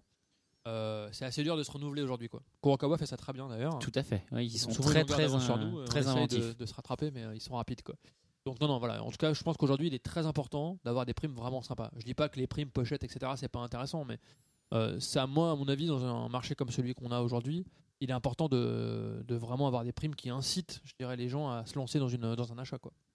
Bah, tu C'est vois, ce je qu'on vais, essaye de faire. je vais pas forcément beaucoup parler derrière parce qu'en fait, tu dis à peu près toutes les choses Ah, euh, intéressantes. Qui... Non, non, mais c'est très très bien. Au contraire, comme ça. Donc, euh, non, c'est vrai que ces dernières années, on a, on a vu euh, sur le marché euh, arriver au fur et à mesure les, euh, les petits cadeaux. Alors, ça a commencé vraiment avec des, des petits marque-pages euh, qui étaient euh, souvent offerts, même sans achat de manga, mais pour motiver justement à découvrir des séries. Puis sont venus certaines, certains marque-pages plus, on va dire. Entre autres, Tonkam avait fait ça, par exemple, à l'époque de Kaori Yuki pour Ludwig, Ludwig Revolution. Ils avaient des, des marque-pages collector qui étaient du coup plus grands, laminés, donc qu'on peut conserver. Il y a eu le coup des jaquettes collector qu'on a déjà retrouvé, que ce soit en librairie ou voire même en insertion dans Animeland. Euh, et c'est vrai que ces dernières années, l'éditeur qui s'est le plus euh, le plus fait remarquer, c'est sans hésiter Kurokawa, puisque euh, entre les verres thermos, les les critériums, les housses pour console portable que j'utilise moi en l'occurrence hein, pour ma 3DS, euh, les tu le disais les verres, enfin les, ce qu'ils appellent des mugs mais qui sont en verre, donc moi ça me fait penser plus à un verre. Il y avait pour FMA effectivement là je regarde mon image des petites figurines À Japan Expo. Euh, Il me semble aussi que pour euh, Hajime no Hippo, il y avait un porte-clés avec un gant de boxe. Exactement. Je l'ai euh, pas eu. ouais. Euh, ils ont, il y a le cleaner pour portable qui a été euh, un gros hit de l'année 2010 hein, chez tous les éditeurs à peu près. Ça s'est calmé cette année. Nous, on plus personne en fait. hein, c'est arrivé en en janvier Il y avait 2012. aussi. C'est vrai, il y, a des- il y a les cleaners Dans en Blue Exorcist, effectivement, tome 7, on a Ah offert ouais. un, un cleaner, ouais, en effet. Hey. Est-ce que je l'ai reçu le Blue Exorcist 7 du coup? Parce que le cleaner me dit rien. Ah, tu l'as peut-être reçu avec aussi. Et aussi C'est un collecteur pour les acheteurs, excuse-nous. Ah merde. Euh, De oui, façon plus classique aussi, on avait les, les chemises là pour euh, Saint les Calvas. chemises plastiques, tout Ah, ça, à tout le fait. monde l'a fait aussi. hein. Alors, la chemise- Glénat, je Carton, crois. hein. Glénat le fait à chaque fois maintenant. Ça, hein. Glénat le fait souvent, mais alors moi j'ai trouvé une initiative très intéressante. C'était à Japan Expo de l'année dernière. C'était Cana pour euh, Black Butler, où en fait le c'était un sac. Enfin, un, ouais, un espèce de sachet euh, plastifié où tu pouvais mettre grosso modo que un, allez deux Black Butler dedans. Mais par contre, une fois rentré chez toi, le truc en plastique assez rigide, tu avais des, des petits pointillés où ça se découpait tout seul et Pour tu le pochette, gardais, ouais. ça te faisait une pochette. Sur- Exactement. Par- je trouve Ça, que original. particulièrement sur Black Butler, euh, particulièrement sur cette série, je trouve que Kana est très très inventif. Ils font des primes Ouais. très quali. J'ai vu qu'ils commençaient avec un plateau. Là, il y a un plateau. Ils ont mis en place c'est- sympa offre parce que c'est pratique. Bon, peut-être pas c'est Puis c'est raccord avec la à série. chaque fois. Et puis ils le font bien, quoi. Je veux dire, ils le font vraiment bien. Non mais ouais, puis c'est raccord avec la série, le plateau euh, pour un butler, c'est Est-ce c'est qu'il y a autant nickel. de primes au Japon ou ça devient une spécificité française? Euh, Raph, Alors, moi, je vais être franc. toi qui vas euh, répondre. Moi, je suis pas persuadé. pas hein. beaucoup, puisque là-bas ils Ouais, vendent voilà, tout. hein. euh, même un critérium, on te le vend 300 yens, tu vois. Donc, euh, non, Voilà, ils ils font là-bas. Il y a un marché là-bas, donc pour Ils, tout. ils font du, ils font du merchandising. C'est vrai que. Donc ça devient euh, conflictuel, je pense, pour eux. Mais d'ailleurs, c'est souvent un problème pour nous aussi. hein, quand euh, on veut faire une prime sur une série qui existe en dessin animé, euh, on ne veut pas tout faire. Par exemple, moi, j'aurais bien aimé faire des t-shirts cette année euh, sur Belzebub ou sur Toreko, et on, on est en conflit avec l'ayant droit dessin animé, qui lui-même va avoir des licenciés, genre Abiscorp ou euh, des boîtes comme ça, euh, qui eux vont payer la licence pour faire des t-shirts. Donc si nous, on fait un t-shirt gratuit qu'on offre pour l'achat de, de mangas, euh, c'est nuisible au marché du, de- de- licensing, de, la licence. Donc effectivement, on peut, on peut pas tout faire en prime. Voilà, ça devient difficile d'être inventif. C'est aussi une réalité qui fait que parfois certains éditeurs ont peut-être des primes qui peuvent paraître au lecteur euh, moins intéressantes que d'autres ou plus basiques, mais c'est souvent un problème qu'on peut pas tout faire. Oui, puis il y a des problématiques. Il y a des problèmes de coût aussi. hein. Je veux dire, au bout d'un moment, Ça, tu peux pas faire. pro- le euh, premier problème, en effet. enfin, voilà. Sinon, évidemment, on filerait des Porsche à tout le monde. hein, et puis voilà, on est sûr que les gens achèteraient les mangas, que pour une Renault achetée, on peut avoir une Porsche offerte. par exemple. Ça, c'est une bonne idée, je pense. Bah, moi, je pense que ça relancerait les ventes de Renault, tu vois, par exemple. Donc, normalement, tu vois, par exemple, là, quand euh, je commence à avoir euh, la gorge qui affouille, ce genre de truc, il y a Al qui est là pour relancer. Mais là, ça fait Ouais, une éternité juste une dernière information il que j'ai pas, que Voilà. pas donnée sur les primes et que je pense peut être intéressante aussi pour les, les lecteurs. C'est que on fait pas des primes juste pour faire des primes. L'objectif, c'est quand même, euh, je dirais, dans un marché aussi dense que celui qu'on connaît, où il y a une offre vraiment extrêmement large. C'est de se faire remarquer. L'idée, c'est de, de permettre, euh, à travers ces opérations, effectivement, à des lecteurs de lire des séries qu'ils n'auraient pas découvert avant. Ça permet également aux libraires de remettre un petit peu dans leur rayonnage des exemplaires de tomes ou de séries qui ont un peu disparu des rayonnages. Quand on fait une opération, par exemple, comme nous sur le shoujo, l'objectif, c'est évidemment de vendre les dernières nouveautés, mais aussi de vendre des volumes d'anciennes séries qui sont plus forcément présentes euh, régulièrement sur les points de vente. Eh ben, merci. C'est ça l'objectif. C'est bien, voilà, c'est ça. C'est tu me ram- tu m'as ramené euh, en mémoire la question que je vais te poser, c'est justement est-ce que ça marche? Du coup, est-ce que euh, est-ce que ça relance bien le fond ou est-ce qu'en fait les primes derrière les lecteurs en fait bah on profite juste pour avoir un cadeau en plus des mangas qu'ils avaient de toute façon prévu d'acheter? Alors, euh, les deux sont possibles. Après, euh, on n'est pas dans chaque point de vente, on n'est pas derrière chaque comptoir pour Non, s'assurer comment dire, le libraire utilise la prime. Il est même forcément probable, j'en suis quasiment sûr, que certains libraires font plaisir à leurs très bons clients euh, pour l'achat de même pas de manga De liés à l'opération. Ça doit Ouais, arriver. Ce que je veux dire, c'est qu'en tout cas, il y a deux types d'écoles. Il y a les gens qui complètent leur collection à cette occasion en achetant un ancien tome et une nouveauté, par exemple. Tu as des gens qui n'achètent que la nouveauté qui vient de sortir.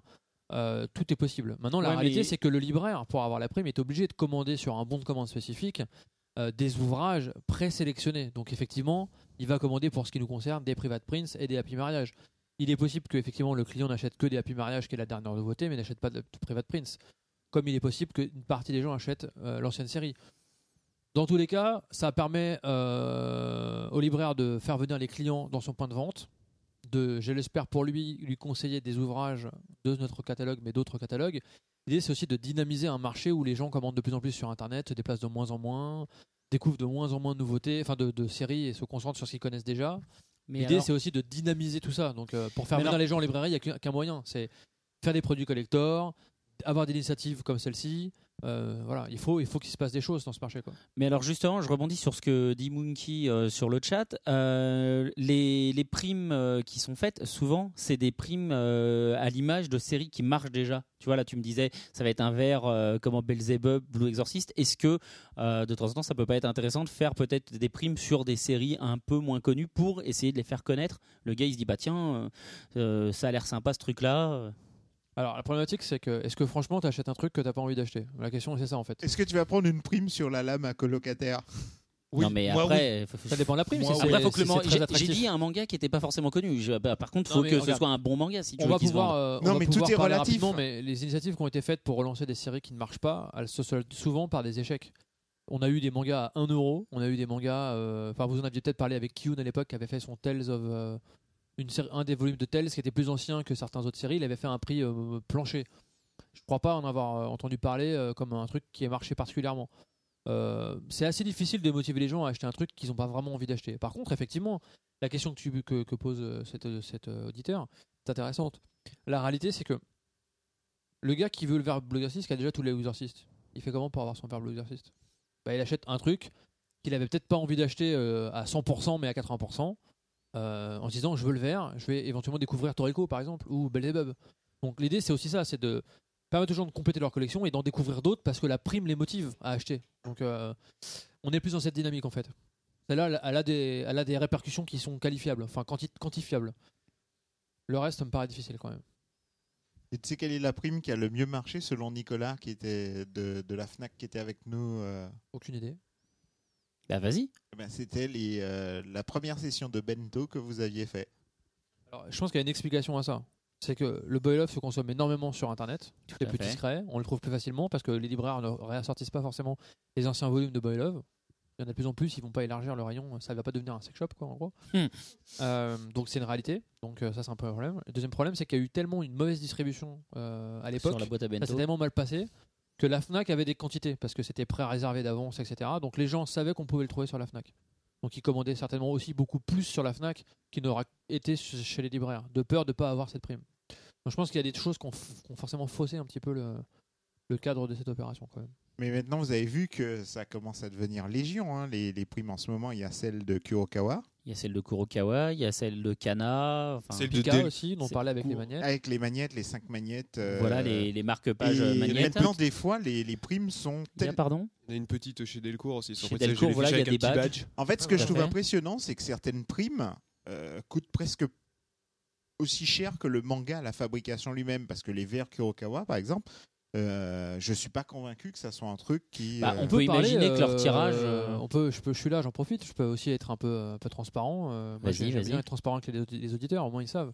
Euh, évidemment, euh, une boîte bento, ça peut sembler extrêmement excessif à faire. Euh, Ça y est, la prime, elle vaut, euh, elle vaut extrêmement cher. Mais en réalité, euh, on les fabrique en Chine. Donc, euh, c'est c'est fabriqué euh, dans, un, dans un contexte économique qui met pas en péril la rentabilité euh, de l'opération. Bien Donc, sûr. euh, Kurokawa, c'est pareil. Je pense C'est que une budget. hiver poche c'est un budget qui est investi, qui mais, investi euh, avec euh, sur un sur un objectif de mise en vente. euh, Enfin voilà, les choses sont, sont cadrées.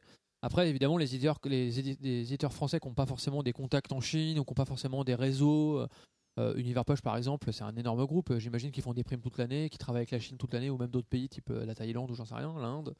Euh, ils doivent avoir l'habitude. Donc, ça se programme très longtemps à l'avance. Ça vient par bateau. euh, on est dans des conceptions qui sont pas faites en France. Si on faisait une boîte bento en France, on pourrait pas l'offrir. C'est Bien impossible. sûr. Non, mais soyons clairs. Déjà, le livre, on a du mal à l'offrir. Non, mais c'est une réalité, c'est malheureux, c'est économique, c'est comme ça. Mais donc, en général, les primes que, que vous, que vous avez en cadeau, elles sont peut-être plus chères d'un éditeur à l'autre, mais elles sont toujours dans des, dans des budgets assez raisonnables, normalement. Donc, les verres Kurokawa, j'imagine que ont dû être faits dans ce genre de contexte. Moi, je resterai toujours sur mon fameux truc du dernier Japan Expo où il y avait des clients qui demandaient à chaque stand euh, Oui, si j'achète vos mangas, vous m'offrez quoi? Et je reste toujours là-dessus parce que du coup, Parle, en fait, euh, reste surtout sur ton micro, s'il te plaît. voilà, il y a beaucoup de personnes qui maintenant sont persuadées que euh, voilà, euh, Ça devient une obligation, en fait. Ça devient une part. obligation parce qu'il y en a tellement. C'est le point que je voulais aborder. ouais, Je veux dire, à force de faire des OP, est-ce que vous n'avez pas peur euh, ouais, que du coup les gens se disent bah, j'attends, de toute façon, dans un mois, il y aura bien un truc à force. Bah, c'est peut-être l'état d'esprit qu'il y a Comme plus les quand tu vas DVD dans à un salon Fnac. et tu te dis c'est le truc supplémentaire que Écoute, tu peux moi, je peux pas parler suis pour les autres. mais moi je pose les questions. Je veux dire, je suis là pour ça aussi. Même il y a si quand je suis même pas une majorité forcément, je pose qui, pas forcément la question. Il y a quand même une majorité d'éditeurs français qui n'en fait pas plus d'une ou deux dans l'année. Enfin, je sais pas. Delcourt vient faire des bâches, très bien, une- ça reste une opération mineure. Leur grosse opération, elle est généralement, si je me trompe Oui, pas, les l'été. l'été. c'est de l'été. Euh, Pika, euh, c'est pareil, c'est souvent l'été. Ouais, L'été, c'est souvent de- une période euh, propice, je dirais, à ce genre d'opération. Après, la, la complexité, c'est comme je disais tout à l'heure, c'est de plus en plus difficile de, de mettre en rayon, de garder dans les rayonnages des libraires l'intégralité du fond des éditeurs. Ils n'ont pas la place. Ouais. Donc l'idée, c'est aussi au travers d'opérations, une fois shonen, une fois shoujo, une fois je sais pas quoi, d'inciter à recommander un petit peu de titres de ces collections. Mais le problème, c'est qu'on n'est pas qu'un éditeur ou deux éditeurs, C'est on ça. est 10. C'est Et c'est c'est là où ça devient intéressant, c'est que le principe de la prime, c'est de se dire, tiens, le, le, le marché est saturé, je vais faire une prime pour essayer de sortir du lot, sauf que comme à force tout le monde fait des primes, maintenant il faut que tu réfléchisses ta prime de façon à sortir du lot des primes, en fait. Tu crois que c'est Donc possible? euh, à force du- de cette escalade, je sais pas C'est vers où on va. exactement quoi. ce que j'essaye de faire, ce que j'explique au départ. C'est des primes qualitatives, originales, inventives. Et je te l'ai dit au début, c'est de plus en plus difficile. Exactement. Quand un truc marche une année, là j'ai eu la chance, j'ai fait une opération Mento. Je m'attendais à que éventuellement tout le monde quelqu'un en fasse une autre. J'ai Ouais, eu le temps d'en faire une deuxième. Je pense que je n'aurai pas le temps d'en faire une troisième pour euh, Ouais. Et répondre est-ce que à tu l'opti- penses à l'optique de la troisième fois, Grave. pour ceux qui ont suivi l'émission. que dans Mais, euh, et donc, euh, donc voilà, donc la réalité c'est ça. Quoi faire à chaque fois Et ça devient de plus en plus difficile. et est-ce que tu penses que dans le futur, ça peut arriver que, par exemple, deux éditeurs qui restent concurrents puissent faire des, des OP ensemble Une OP sur- commune? Oui, par exemple, euh, on peut prendre un exemple tout con. euh, les titres Jump. Il y a trois éditeurs, euh, quatre éditeurs qui font des titres Jump en France. Tu quoi qu'un un truc comme ça peut est susceptible d'arriver? Alors moi je peux parler que pour moi évidemment. Euh, moi euh, je fais je suis peut-être complètement euh, complètement fou, j'en sais rien mais en tout cas je moi je suis pour la, la cross promotion inter-éditeur. J'ai toujours essayé de la faire dans le passé. Bon, j'étais pas à l'époque où je suis aujourd'hui. Euh, Il y a des choses qui sont en place et qui sont en cours et euh, vous verrez des choses arriver dans l'année euh, entre Kazé et d'autres et un autre éditeur en l'occurrence qui est confirmé. On verra par la suite. Moi, je pense que c'est important sur ce marché, effectivement, de se serrer les coudes et entre guillemets de, créer des dynamiques pour faire rêver à nouveau les lecteurs. Et euh, on peut pas forcément le faire seul, mais on peut le faire à plusieurs. Donc, je reste persuadé que c'est très intéressant. Le problème, c'est qu'il y a, peu d'éditeurs qui sont aussi ouverts d'esprit que moi je peux l'être. Encore une fois, je le disais au début de l'émission, je suis assez libre de mes actions. Euh, ça durera peut-être pas, mais pour l'instant, c'est comme ça. Euh, et je pense que ça serait bien que ça arrive. Ça serait vraiment très très bien. Et ça serait même bien qu'il y ait un Shonen Jump en ligne avec euh, tous les éditeurs qui se, qui se réunissent autour de ça. Maintenant, est-ce que ça arrivera? J'en sais rien. Mais euh, Mais toi, t'aimerais bien. moi, je trouve que ça serait vraiment bien que on puisse faire rêver les nouveaux lecteurs comme nous on a rêvé quand on était euh, lecteur de manga euh, régulier. Eh bien, on n'est pas en juin, mais c'est l'appel du 18 février. Voilà.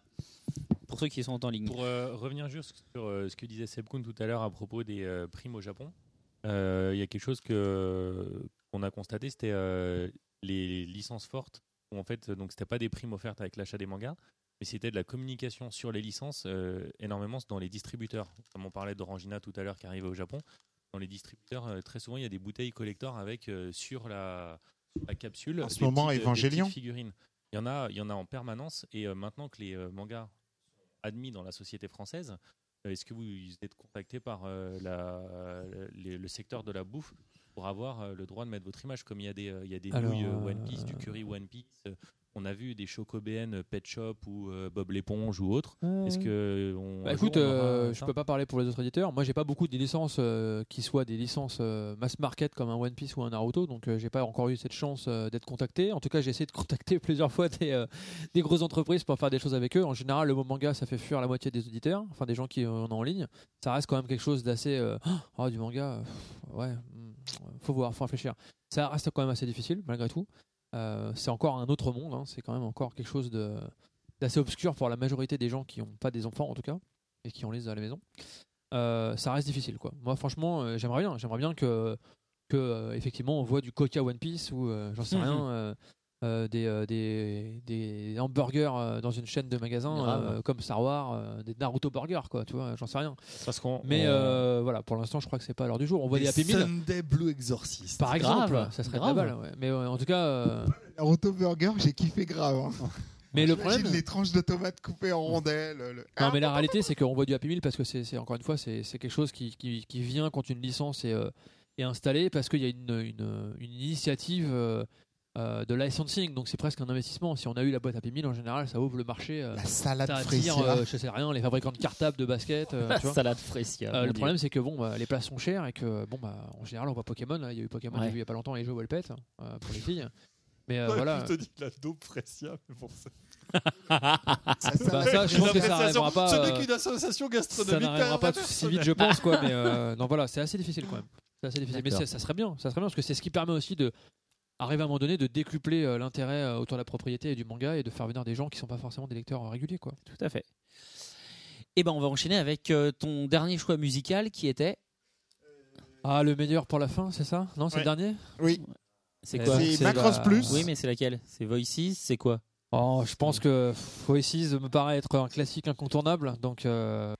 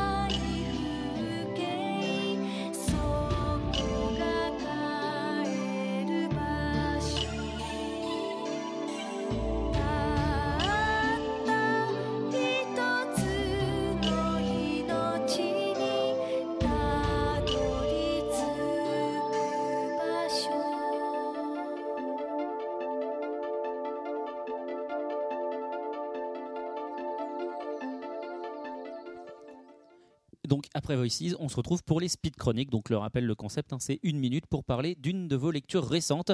Et on va commencer avec Ness qui est en train de lire justement. Voilà, ça, la- ça lui apprendra. Bon, euh, en fait, Val va en parler aussi. Enfin, Alors. Val, excusez-moi, Athanor va en parler aussi. Mon Dieu, son Euh, identité secrète. vraiment Ah, suis grillé. Euh, Scary Lessons, Chez ton cam. chez Tonkam. Donc, euh, voilà. C'est euh, un recueil, euh, c'est le premier volume, je pense qu'il va y en avoir d'autres apparemment. Euh, recueil de petites histoires euh, effrayantes. Bah, ça me rappelle un petit peu euh, les contes de la crypte, même si c'est pas vraiment gore. Grave, grave. Et, c'est des petites filles, donc voilà, comme c'est du shojo, euh, les héroïnes sont des petites filles euh, qui sont au collège, etc. Et que, enfin voilà, elles sont toutes, euh, elles font un- toutes un petit peu des bêtises au début, et ça se retourne contre elles.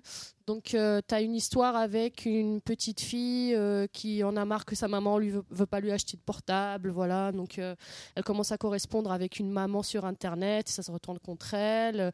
Tu as une petite fille qui veut pas manger ses légumes, donc elle Grave. donne tous ses légumes euh, à une poupée, puis voilà, ça se, re- ça se retourne encore contre elle. Donc voilà, elles font des bêtises et à la fin, tu as une petite morale comme quoi ah, il fallait pas faire ça, les petites. Et à chaque fois, c'est une petite morale donnée par, un- par par une, une espèce, présentatrice. euh, une présentatrice un peu flippante, on voit juste la moitié de son corps. Ouais, c'est un fantôme, donc ça fait vraiment penser au squelette des contes de la crypte. Voilà, je suis complètement donc d'accord. euh, c'est c'est rigolo tout en étant un petit peu effrayant. Non, et, mais c'est euh, surtout, c'est drôle la morale à la fin. Si Ah ouais. elle était restée, si elle avait prévenu ses copines, si elle ne s'était pas éloignée, si elle avait écouté sa maman, Voilà. peut-être que ça ne Elle lui serait serait pas Ah bah morte, puisque t'as envie de parler, Si vas-y. la prochaine, ça sera vous. Et Allez. donc, euh, Ah non, deux secondes. Donc voilà, j'ai fait lire ça à ma petite nièce de 11 ans hier. Elle a lu ça à une vitesse de ouf. Et en fait, elle a commencé par me dire Ah, mais je vais faire des cauchemars. Et puis elle a fait Oh, C'est trop bien, donne-moi le volume 2. Voilà. Donc, ben voilà. euh, un bon shoujo pour les petites filles. Allez, Al. Ah bon, bon, bah, Raph. Euh, je vais un peu euh, changer les règles. Je- C'est ma deuxième fois, on a dit, donc je vais parler de deux titres, mais très très vite, pour me faire pardonner. Y a pas de souci. Le premier, ça va être euh, un titre qui est pas encore sorti, donc je devrais pas l'avoir lu, mais bon, Hmm. c'est pas grave. Euh, Tarmae Romae, donc euh, de Casterman. Tout à fait. Euh, Enfin, de- pas de Casterman, mais bon, qui est édité par Saka. Casterman, donc euh, très prochainement. Tome 1 et 2, je crois, au salon du livre, je sais pas de Tout à bêtises. fait. euh, avec L'auteur euh, invité. Mari Yamazaki, l'auteur qui est Voilà. invité. On en a beaucoup entendu parler euh, sur le net. euh, bon voilà, genre le truc événementiel super génial et tout. C'est vraiment bien, vraiment. Donc c'est pas usurpé. Euh, c'est quand même assez haut perché au niveau lecture, donc je pense que ça va pas forcément plaire au commun, euh, au commun des lecteurs. Euh, c'est frais, c'est Tu veux dire drôle. qu'il n'y a pas de butler dedans? Euh, ah bah je sais pas, ça peut plaire le, le romain euh, éventuellement euh, d'époque euh, dans ses bains tout nu, mais bon, je sais pas. Non non, Ça franchement c'est plutôt cool. C'est l'histoire vraiment d'un ouais d'un- architecte à l'époque romaine qui en fait en, par le biais d'un événement assez particulier, en prenant son bain, se retrouve projeté dans le Japon moderne. Donc comment va-t-il vivre cette cette découverte choquante pour lui et comment il va l'intégrer plus tard dans, dans son travail? C'est un peu, ça parle de ça.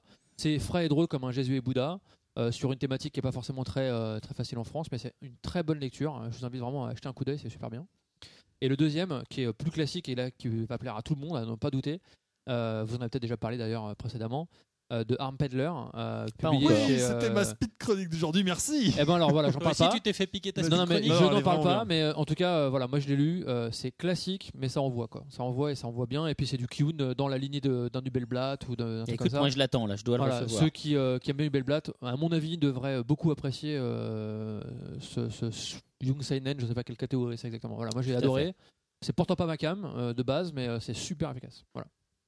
Moi, je vais enchaîner en disant que c'est vraiment bien dessiné. Oui, mais enchaîne dans ton micro par contre. J'enchaîne dans mon micro euh, en disant que c'est vraiment bien dessiné, que ça commence par, je pense, deux ou trois petites histoires indépendantes, et que le, la, la fin du volume, je pense, le dernier gros tiers, lance vraiment l'aventure sur euh, euh, une histoire un peu plus importante qui, je pense, va se poursuivre sur au moins le prochain tome, si ce n'est plus.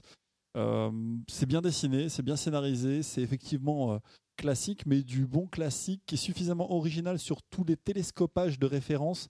Il y a aussi bien une influence que du western, que du Mad Max, que enfin voilà, il y a plein plein plein de choses dedans et le mélange prend vraiment bien. C'est euh, juste efficace. Et euh, au Japon, euh, j'ai même vu des, des, auteurs de manga officiellement dire qu'ils adorent et, et genre c'est une tuerie quoi. Je sais plus quels auteurs, dommage, j'aurais pu le dire, mais voilà, c'est soutenu. Enfin, il y a plein d'auteurs hyper connus, je sais plus lesquels, qui, euh, qui disent voilà, c'est une bombe, euh, lisez-le, c'est super quoi. Un peu comme l'auteur de One Piece qui soutient Crash dont tu avais parlé au podcast précédent. Voilà. C'est pas le même genre, mais euh, bah, Ahmed et Cécile pourront, euh, pourront éventuellement lors d'un prochain enfin, prochaine émission confirmer ce que je viens de dire avec les vrais noms, parce que je les connais pas. Val, toi qu'est-ce qui t'a plu puisque tu n'es pas une gamine de 11 ans?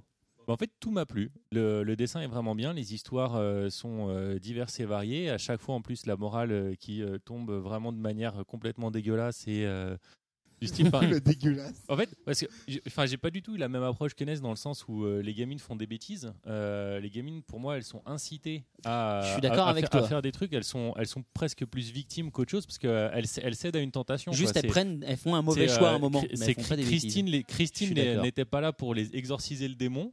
Bistine. Bistine, Bistine. pardon, Bistine n'était pas là pour. Alors, on a dit qu'on divulguait les prénoms maintenant, donc hein, le- l'effet de mode a été lancé. donc Bistine euh, n'avait pas exorcisé les gamines, mais euh, la gamine euh, qui aime pas manger euh, ses légumes, euh, voilà, ouais, elle aime pas manger ses légumes. On essaye pas non de plus la- un on- crime. On, on essaye Ouais. de la de la Elle aime forcer. pas manger ses légumes, elle mange ses légumes. non mais sérieux, Non, n'a pas été Ah, élevé de la même manière. sinon, Voilà hein. exactement. Voilà. Tout le monde n'a pas été élevé dans une dictature nord-coréenne. c'est mais- dur quand même de faire comme ça, hein, mais bon.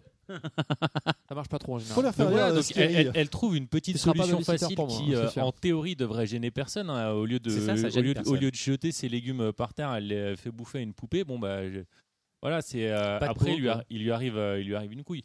Mais ça arrive à euh, tout le monde de se faire bouffer par sa poupée, tu vois. Enfin, Voilà, de se faire prendre sa place par sa Enfin, poupée. Elles font pas des bêtises pour le plaisir de faire des bêtises. Elles pensent pas mal faire au Oui, début, voilà, mais c'est justement, c'est pas forcément une mauvaise intention qui, euh, qui peut engendrer quelque chose de, quelque chose de mal. Euh, Il y en a une autre où c'était juste une petite crise de jalousie euh, qui fait bon, ok, la morale c'est euh, la jalousie c'est mal, mais euh, on n'est pas dans, euh, dans des super euh, psychopathes qui, euh, qui sont punis parce qu'elles le mal. Voilà. Eh bien, merci pour cet avis. Tu Oui. veux y aller Oui, bah oui, Allez, écoute. c'est parti, Donc, c'est euh, Je vais parler donc euh, de Princess Jellyfish. Donc euh, chez Agatha Delcourt euh, et je vais parler donc là du tome 3, on est rendu au tome 3 qui est sorti. Donc c'est un Josei. Alors euh, l'histoire en gros c'est on va suivre Tsukimi qui a rejoint Tokyo parce qu'elle est dessinatrice et donc euh, pour pouvoir euh, bien euh, réaliser son, son manga donc elle va sur Tokyo et elle va surtout donc emménager dans une résidence euh, la résidence Amamizu qui est donc composée que euh, deux filles euh, Fujoshi.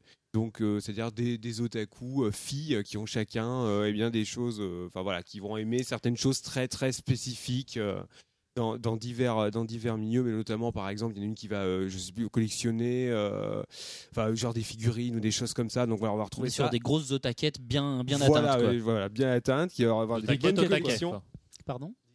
Des geekettes. des geekettes. Euh, et donc Tsukimi, elle, euh, est euh, donc fan, euh, enfin une connaissance euh, incroyable sur les méduses. Et euh, donc on va, on va la, oui, donc là c'est, mais c'est un rapport en fait euh, avec, euh, donc c'est toute une histoire avec sa maman, donc c'est ce qui va amener tout le côté émotion attendrissant à, à ce, à ce manga. Euh, mais c'est aussi très drôle parce que euh, va, elle va rencontrer en fait euh, une fille qui est complètement son opposé parce que bien sûr Tsukimi elle est pas arrangée, elle est pas du tout dans la mode et là elle va rencontrer euh, euh, une jeune fille euh, qui euh, donc euh, en fait est complètement son opposé et on va on va apprendre donc des choses assez différentes enfin des choses assez surprenantes sur cette jeune fille et c'est ça qui va mettre tout en place le, manga et la réactivité qu'il va avoir et on va suivre donc ces divers ces divers personnages.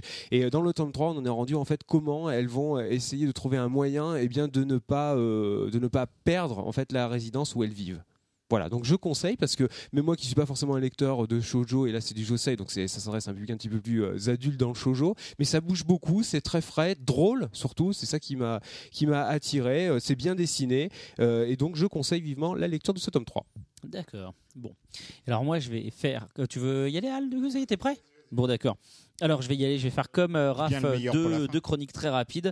Je voulais juste reparler à nouveau de l'édition Ultimate de Dragon Ball, puisque là, on en est au volume 18, si je dis pas de bêtises. Et euh, on est sur Namek avec euh, Vegeta qui est en, en train de- d'essayer de, récupérer les Dragon Ball qu'a actuellement Freezer et Gohan et Krillin qui, qui vont rencontrer Dende, donc le, le petit Namek qui va en sauver et qui va devenir plus tard le dieu de la Terre. Bon là, effectivement, je fais un peu de spoil, mais c'est Dragon Ball, les gars, ça fait euh, 30 ans que ça existe quand même. hein. Si vous l'avez pas lu, c'est un peu tard. Donc il faut absolument euh, lire. C'était, enfin, si vous n'avez pas les Dragon Ball chez vous, l'édition perfecte, c'est vraiment le bon moment parce que c'est une belle édition, bien traduite. Il y a des pages couleurs. Euh, c'est un grand format et le dessin de Toriyama est toujours aussi bon. Et malgré l'âge de la série, ça reste vraiment un shonen incontournable pour pas dire le meilleur shonen euh, jamais écrit euh, à concurrence avec One Piece. Et très rapidement Toriko 3, je voulais parler parce que Toriko c'est vraiment la série sur laquelle hein. j'ai énormément de mal et j'ai trouvé le tome 3 plutôt pas mal même si je trouve le dessin toujours très maladroit personnellement euh, et où j'ai trouvé des, euh, des passages en termes de narration qui sont vraiment hyper basiques du genre la comment ça s'appelle c'est la hum, la fight flower qui se trouve non c'est comment attends parce que je l'avais écrit quelque part ouais voilà c'est sur la Battle Island où euh, en fait ils se battent toute la journée et où ils poussent des Battle Flowers pour pouvoir en faire un parfum qui s'appelle le Battle Fra- Fragrance je trouve ça un peu poussif mais par contre après il y a un truc qui se passe dans un coliséum avec euh, un loup euh, mythique et ce L'arrivée de passage Terry, ouais. voilà, et ce passage est vraiment très sympa. Et du coup, bah, ça m'a donné envie de me dire bon, allez, je vais euh, pousser un peu plus loin Toriko parce que euh, si ça marche si bien au Japon, il y a sûrement une raison. Moi, ce qui me dérange dans Toriko, c'est pas, c'est pas le dessin, parce qu'il me dérange pas plus que ça. Il me dérange vraiment. Il, a, il, il, va- il va avec le style de, l'histoire. Donc, Ouais. euh, tu sais, il est un peu à l'arraché, un peu, il part un peu en vrille. Donc, c'est pas ce qui me dérange le plus. Ce qui me dérange le plus, effectivement, c'est euh, certaines facilités scénaristiques qui Ouais. passent très mal parce qu'à côté de ça, il y a énormément d'originalité. Donc, on- j'ai du mal à me dire, euh, en question d'équilibre, la, la- la balance est perdue plus sur euh, les facilités scénaristiques que sur le dessin. Je suis d'accord. En général, on, on C'est note pas parce ça, que c'est euh, un shonen jump. Non, je pense que c'est parce que c'est une non. première série en non, fait. parce que justement, il y a des trucs vraiment super originaux qui, du coup, euh, enfin, s'il y avait moins de trucs originaux, euh, l'équilibre. euh, Je pense que des bah, fois, on a l'impression qu'il veut faire de l'original parce qu'il faut que ce soit original des fois. Et j'ai envie de dire, bah non, des fois, euh, des fois peut-être ça peut être sympa d'être sur un truc classique comme ça. L'original ressortirait plus. Je sais pas. Enfin, C'est moi, je suis peut-être pas le mieux placé pour en parler, Non, étant donné que je suis mais- éditeur, mais, euh, Mais vas-y. enfin, une des raisons pour laquelle j'ai choisi ce titre, c'est justement que euh, il met un certain temps à trouver l'équilibre euh, dans son intrigue, euh, entre action, humour, puisqu'on était dans les premiers volumes dans un, un humour très pipi caca pour ceux qui l'ont lu, c'était quand même assez Ouais. assez naze, ça s'efface assez vite au profit de personnages plus charismatiques, de plus d'action, de grands méchants, etc. On retrouve finalement, comme tu le disais, pas mal de faiblesses qu'on a pu voir dans des, dans des longues séries dans les premiers volumes. Et euh, je sais pas ce que vous en pensez, maintenant vous en êtes à 60 ou je sais pas combien de volumes de One Piece, Mais euh, Moi, relisez One- One Piece. Moi, One Piece, j'ai trouvé ça brillant dès le tome 1. Moi, Ah, non. titre C'est- personnel. non mais c'est très bien dès le tome 1, mais c'est moins bien dans les premiers volumes que ça ne devient On est euh, d'accord. euh, Ah très bah, rapidement quoi. Les tomes 50 à D'accord. 60, Et, par exemple, sont euh, magnifiques. quoi. Non mais même avant 50, il y en a plein qui sont bien avant quoi. Mais c'est vrai que bien, mais- Bleach, One Piece, les T'as beaucoup de séries premiers, euh, comme ça du Shonen Jump euh, Ah, Bleach, qui euh, sont effectivement euh, assez inégales dans le départ, mais qu'on- tu sens qu'il y a quelque chose, donc les gens s'y accrochent et continuent à les lire. Et au fur et à moment, au bout d'un moment, le gars trouve l'équilibre dans toutes les, dans l'alchimie entre humour, action, euh, euh, pour les petits mais pas trop. Enfin voilà. Et ben j'ai hâte euh, euh, qu'il y arrive à ce moment. bah, cette série, euh, moi, je l'ai acheté. euh, Enfin, j'ai insisté pour qu'on la fasse. euh, parce que bah tiens, on parlait tout à l'heure de scan, je l'ai lu euh, grâce à des scanners, hein, donc euh, il sert pas à rien, hein, ces scanners comme on dit des fois. Mais euh, parce qu'il n'y avait pas d'autre édition à, ce moment-là disponible à part l'édition américaine où il y avait un volume, donc euh, c'était assez dur pour moi qui ne parle pas japonais de, de choisir. Et faut reconnaître que ça devient vraiment mortel quoi. Alors j'ai décroché le avec exprès parce que euh, au bout d'un moment quand même, euh, hein, je l'ai dit, c'est quand même l'objectif de le voir au, fur et à mesure, mais je m'étais arrêté, je crois, au volume 7 ou 8. Ça renvoie sévère quand même. Hein. euh. Je comprends pourquoi cette série marche auprès du public. Quoi. Maintenant, est-ce qu'en France elle marchera? Pour l'instant, c'est assez difficile, comme l'a été One Piece au départ. Je- J'en ai Ouais. parlé avec Stéphane Ferrand. Il m'a Oui, dit voilà, pendant des années, hein. c'était 4-5 000 exemplaires. Et puis un jour, ça s'est mis à passer à la télé, ça s'est mis à, à être connu, à marcher. Et puis bon, bah, de toute façon, c'est En fait, brillant. Donc, euh, sur Toriko, moi je trouve que alors il y a des difficultés graphiques, c'est indéniable. Par contre, sur les gens autour de moi, je trouve qu'il y a plutôt un bon buzz dessus. C'est une série dont les gens très- parlent plutôt ouais, ouais, beaucoup euh, ces temps-ci. bah, de toute façon, elle va passer à la télé normalement euh, à la rentrée. euh, C'est vrai devrait-. Oui, oui, donc ça Eh bah, devrait écoute, envoyer euh, quoi. Encore une exclusivité. Encore une exclusivité Non mais je sais pas, j'imagine, je veux dire, euh, je connais un peu euh, les gens qui s'occupent de la vente télé, euh, je crois qu'ils sont, euh, c'est c'est quelque chose qui va être poussé quoi. Donc euh, Ouais. Non, mais c'est vraiment une des séries où. euh, alors, il y, a des, il y a des reproches qui lui sont faits, mais il y a un capital sympathique qui est euh, plutôt impressionnant depuis ouais, sa ouais. de sortie. toute façon, mon approche a été simple hein, sur le shonen, euh, on n'allait pas révolutionner le genre, donc l'idée c'était de sortir des titres originaux. Celui-là, je pense que il est pas parfait comme tu dis Seb, mais par contre euh, Seb Kuhn, pardon, mais il est vraiment vraiment vraiment original. Donc Je suis quand on a lu 25 shonen, celui-là il, est il change. C'est vrai. Ça, je suis d'accord. pas, mais au moins on lit pas la même chose qu'un autre truc. Ah, ta speed Alors, chronique. moi, ma suite chronique, ça sera une et demie, euh, mais euh, la Parce demi, match, elle est hein, facile parce que quand voilà, même. exactement. Euh, la demi, en fait, c'est juste euh, High School of the Dead version couleur. C'est vrai qu'elle est bien. Ouais, elle est jolie, mais ils ont fait aucune pub, personne ne sait que c'est sorti. Je trouve ça. Si, les lecteurs de mangaor.fr le savent, hein, j'ai fait les news. Hein. Oh ouais, il y a trois personnes qui sont au courant. Non. Une espèce de Oh, crevard, quoi. Non, mais on est 6 ici, donc il y en a plus de 3. Voilà. Ouais. Ah, tu peux pas, tu peux pas citer High School of the Dead parce que moi, Bah en si, tant que peut. grand fan Si, de c'est sa nanar, chronique, il peut. c'est- horrible. Bah, perso, j'aime moi, bien. Je suis un, un- c'est un super grand gâchis, fan de High School. gâchis. Moi, je Ah suis un non, super sympa, grand fan de High. School of the Dead. Et du coup, Tu euh, vas être content, t'as un copain de les- ton, tout euh, de, dans- de ton de. Tofu euh, sur Fresia, mais moi je te le mets sur High School of the T'inquiète, Dead, euh, il l'a déjà fait sur High oui, School of the Dead lui aussi. il hein, aime pas High. School of the Dead.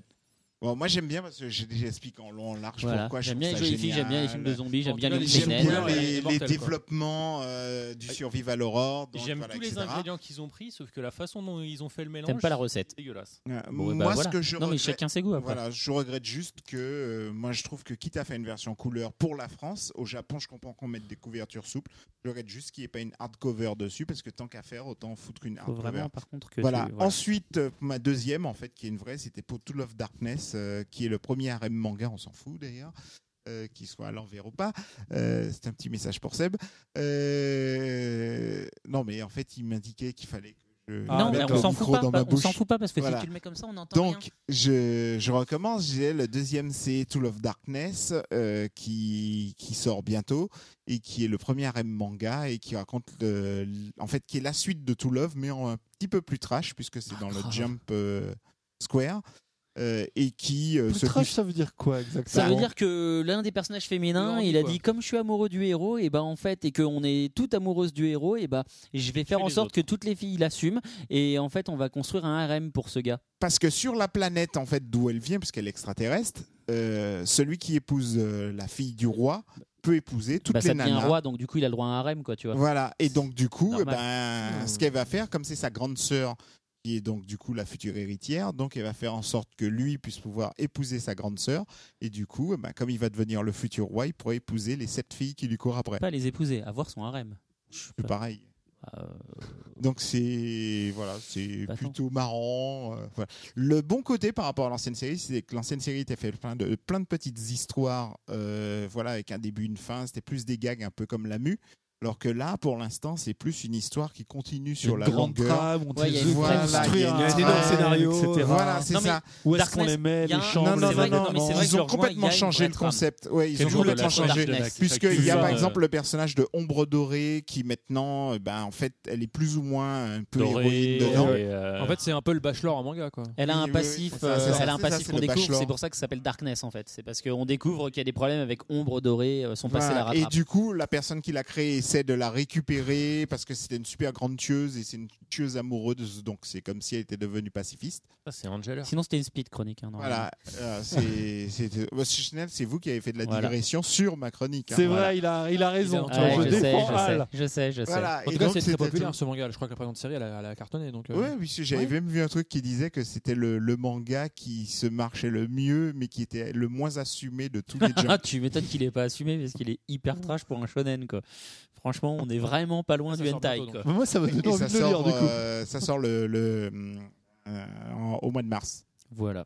Voilà, Alors, avant qu'on se dise au revoir, bah oui, c'est tout, apparemment. Non, on va se donner rendez-vous. Comment? Ah, c'est chez ton cam, ton exact. C'est chez ton ne l'a pas dit. Bah, comme Euh, mais hein. comme c'était tout love, voilà, c'est normal. Donc, avant de finir, euh, juste une news que je vous avais pas transmise euh, tout à l'heure. C'était pour vous dire que Bangavor.fr est donc partenaire du Salon du Livre, pour le coup. Donc, euh, nous serons sur place pour animer deux, enfin une conférence, une table ronde. Le podcast, donc du mois prochain sera en direct euh, du salon du livre le samedi euh, samedi 18 si je dis pas Donc, de si bêtises vous voulez euh, voir et euh, Al, Tofu et tout ça, hein, pour euh, niquer leur anonymat eux aussi, Voilà. bah, venez. le samedi 17 mars à 19h sur la petite scène Et pour le vous coup Vous voulez pas qu'on mette genre des masques? Bah, si tu veux tu viens avec un masque Mais d'Anonymous non, mais tous. Non, mais non, moi je me masque Non. pas, pas de Pas problème. drôle. pas, moi je mais sais pas. hein. Tofu, il Voilà. avait prévu de se déguiser encore une fois, donc de toute façon, il aura un déguisement. Et pour rappel, le salon du livre, euh, c'est entrée gratuite pour les étudiants et euh, je crois pour les moins de 18 ans, si je dis pas de bêtises. Absolument. Voilà. Voilà. En tout cas, vous pouvez nous retrouver bah, bientôt sur iTunes quand je l'aurai monté, euh, sur Pod Radio, sur Bad Geek, sur Subarashi maintenant, Podcast euh, France. Podcast France, euh, Sur le site, vous pouvez nous retrouver sur aussi, le site. Exactement. Les réseaux sociaux, le Twitter, Facebook. Exactement. Vous pouvez retrouver euh, Kazé, pareil, sur Twitter, sur Facebook, sur kazé.fr, kazé-manga.fr. Sinon, euh, voilà, Google, je pense pas mal de sites. faire.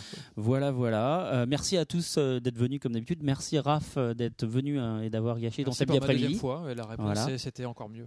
Eh ben, Ah, merci, le bon merci. match. Merci à tous de nous avoir Oui, suivis. oui, merci à ceux qui nous ont spoiler, suivis. Liverpool va gagner. En Ok. direct. C'est pas Liverpool, c'est Arsenal déjà. Si je vous emmerde, il faut le dire. Merci à tous ceux. euh, on peut rien. voir. hein, ah oui, non, ça, c'était il y a On tout à l'heure. t'aime. Voilà. Merci à ceux qui nous ont suivis sur le chat On et vous à aime. bientôt. Bye. Bye bye.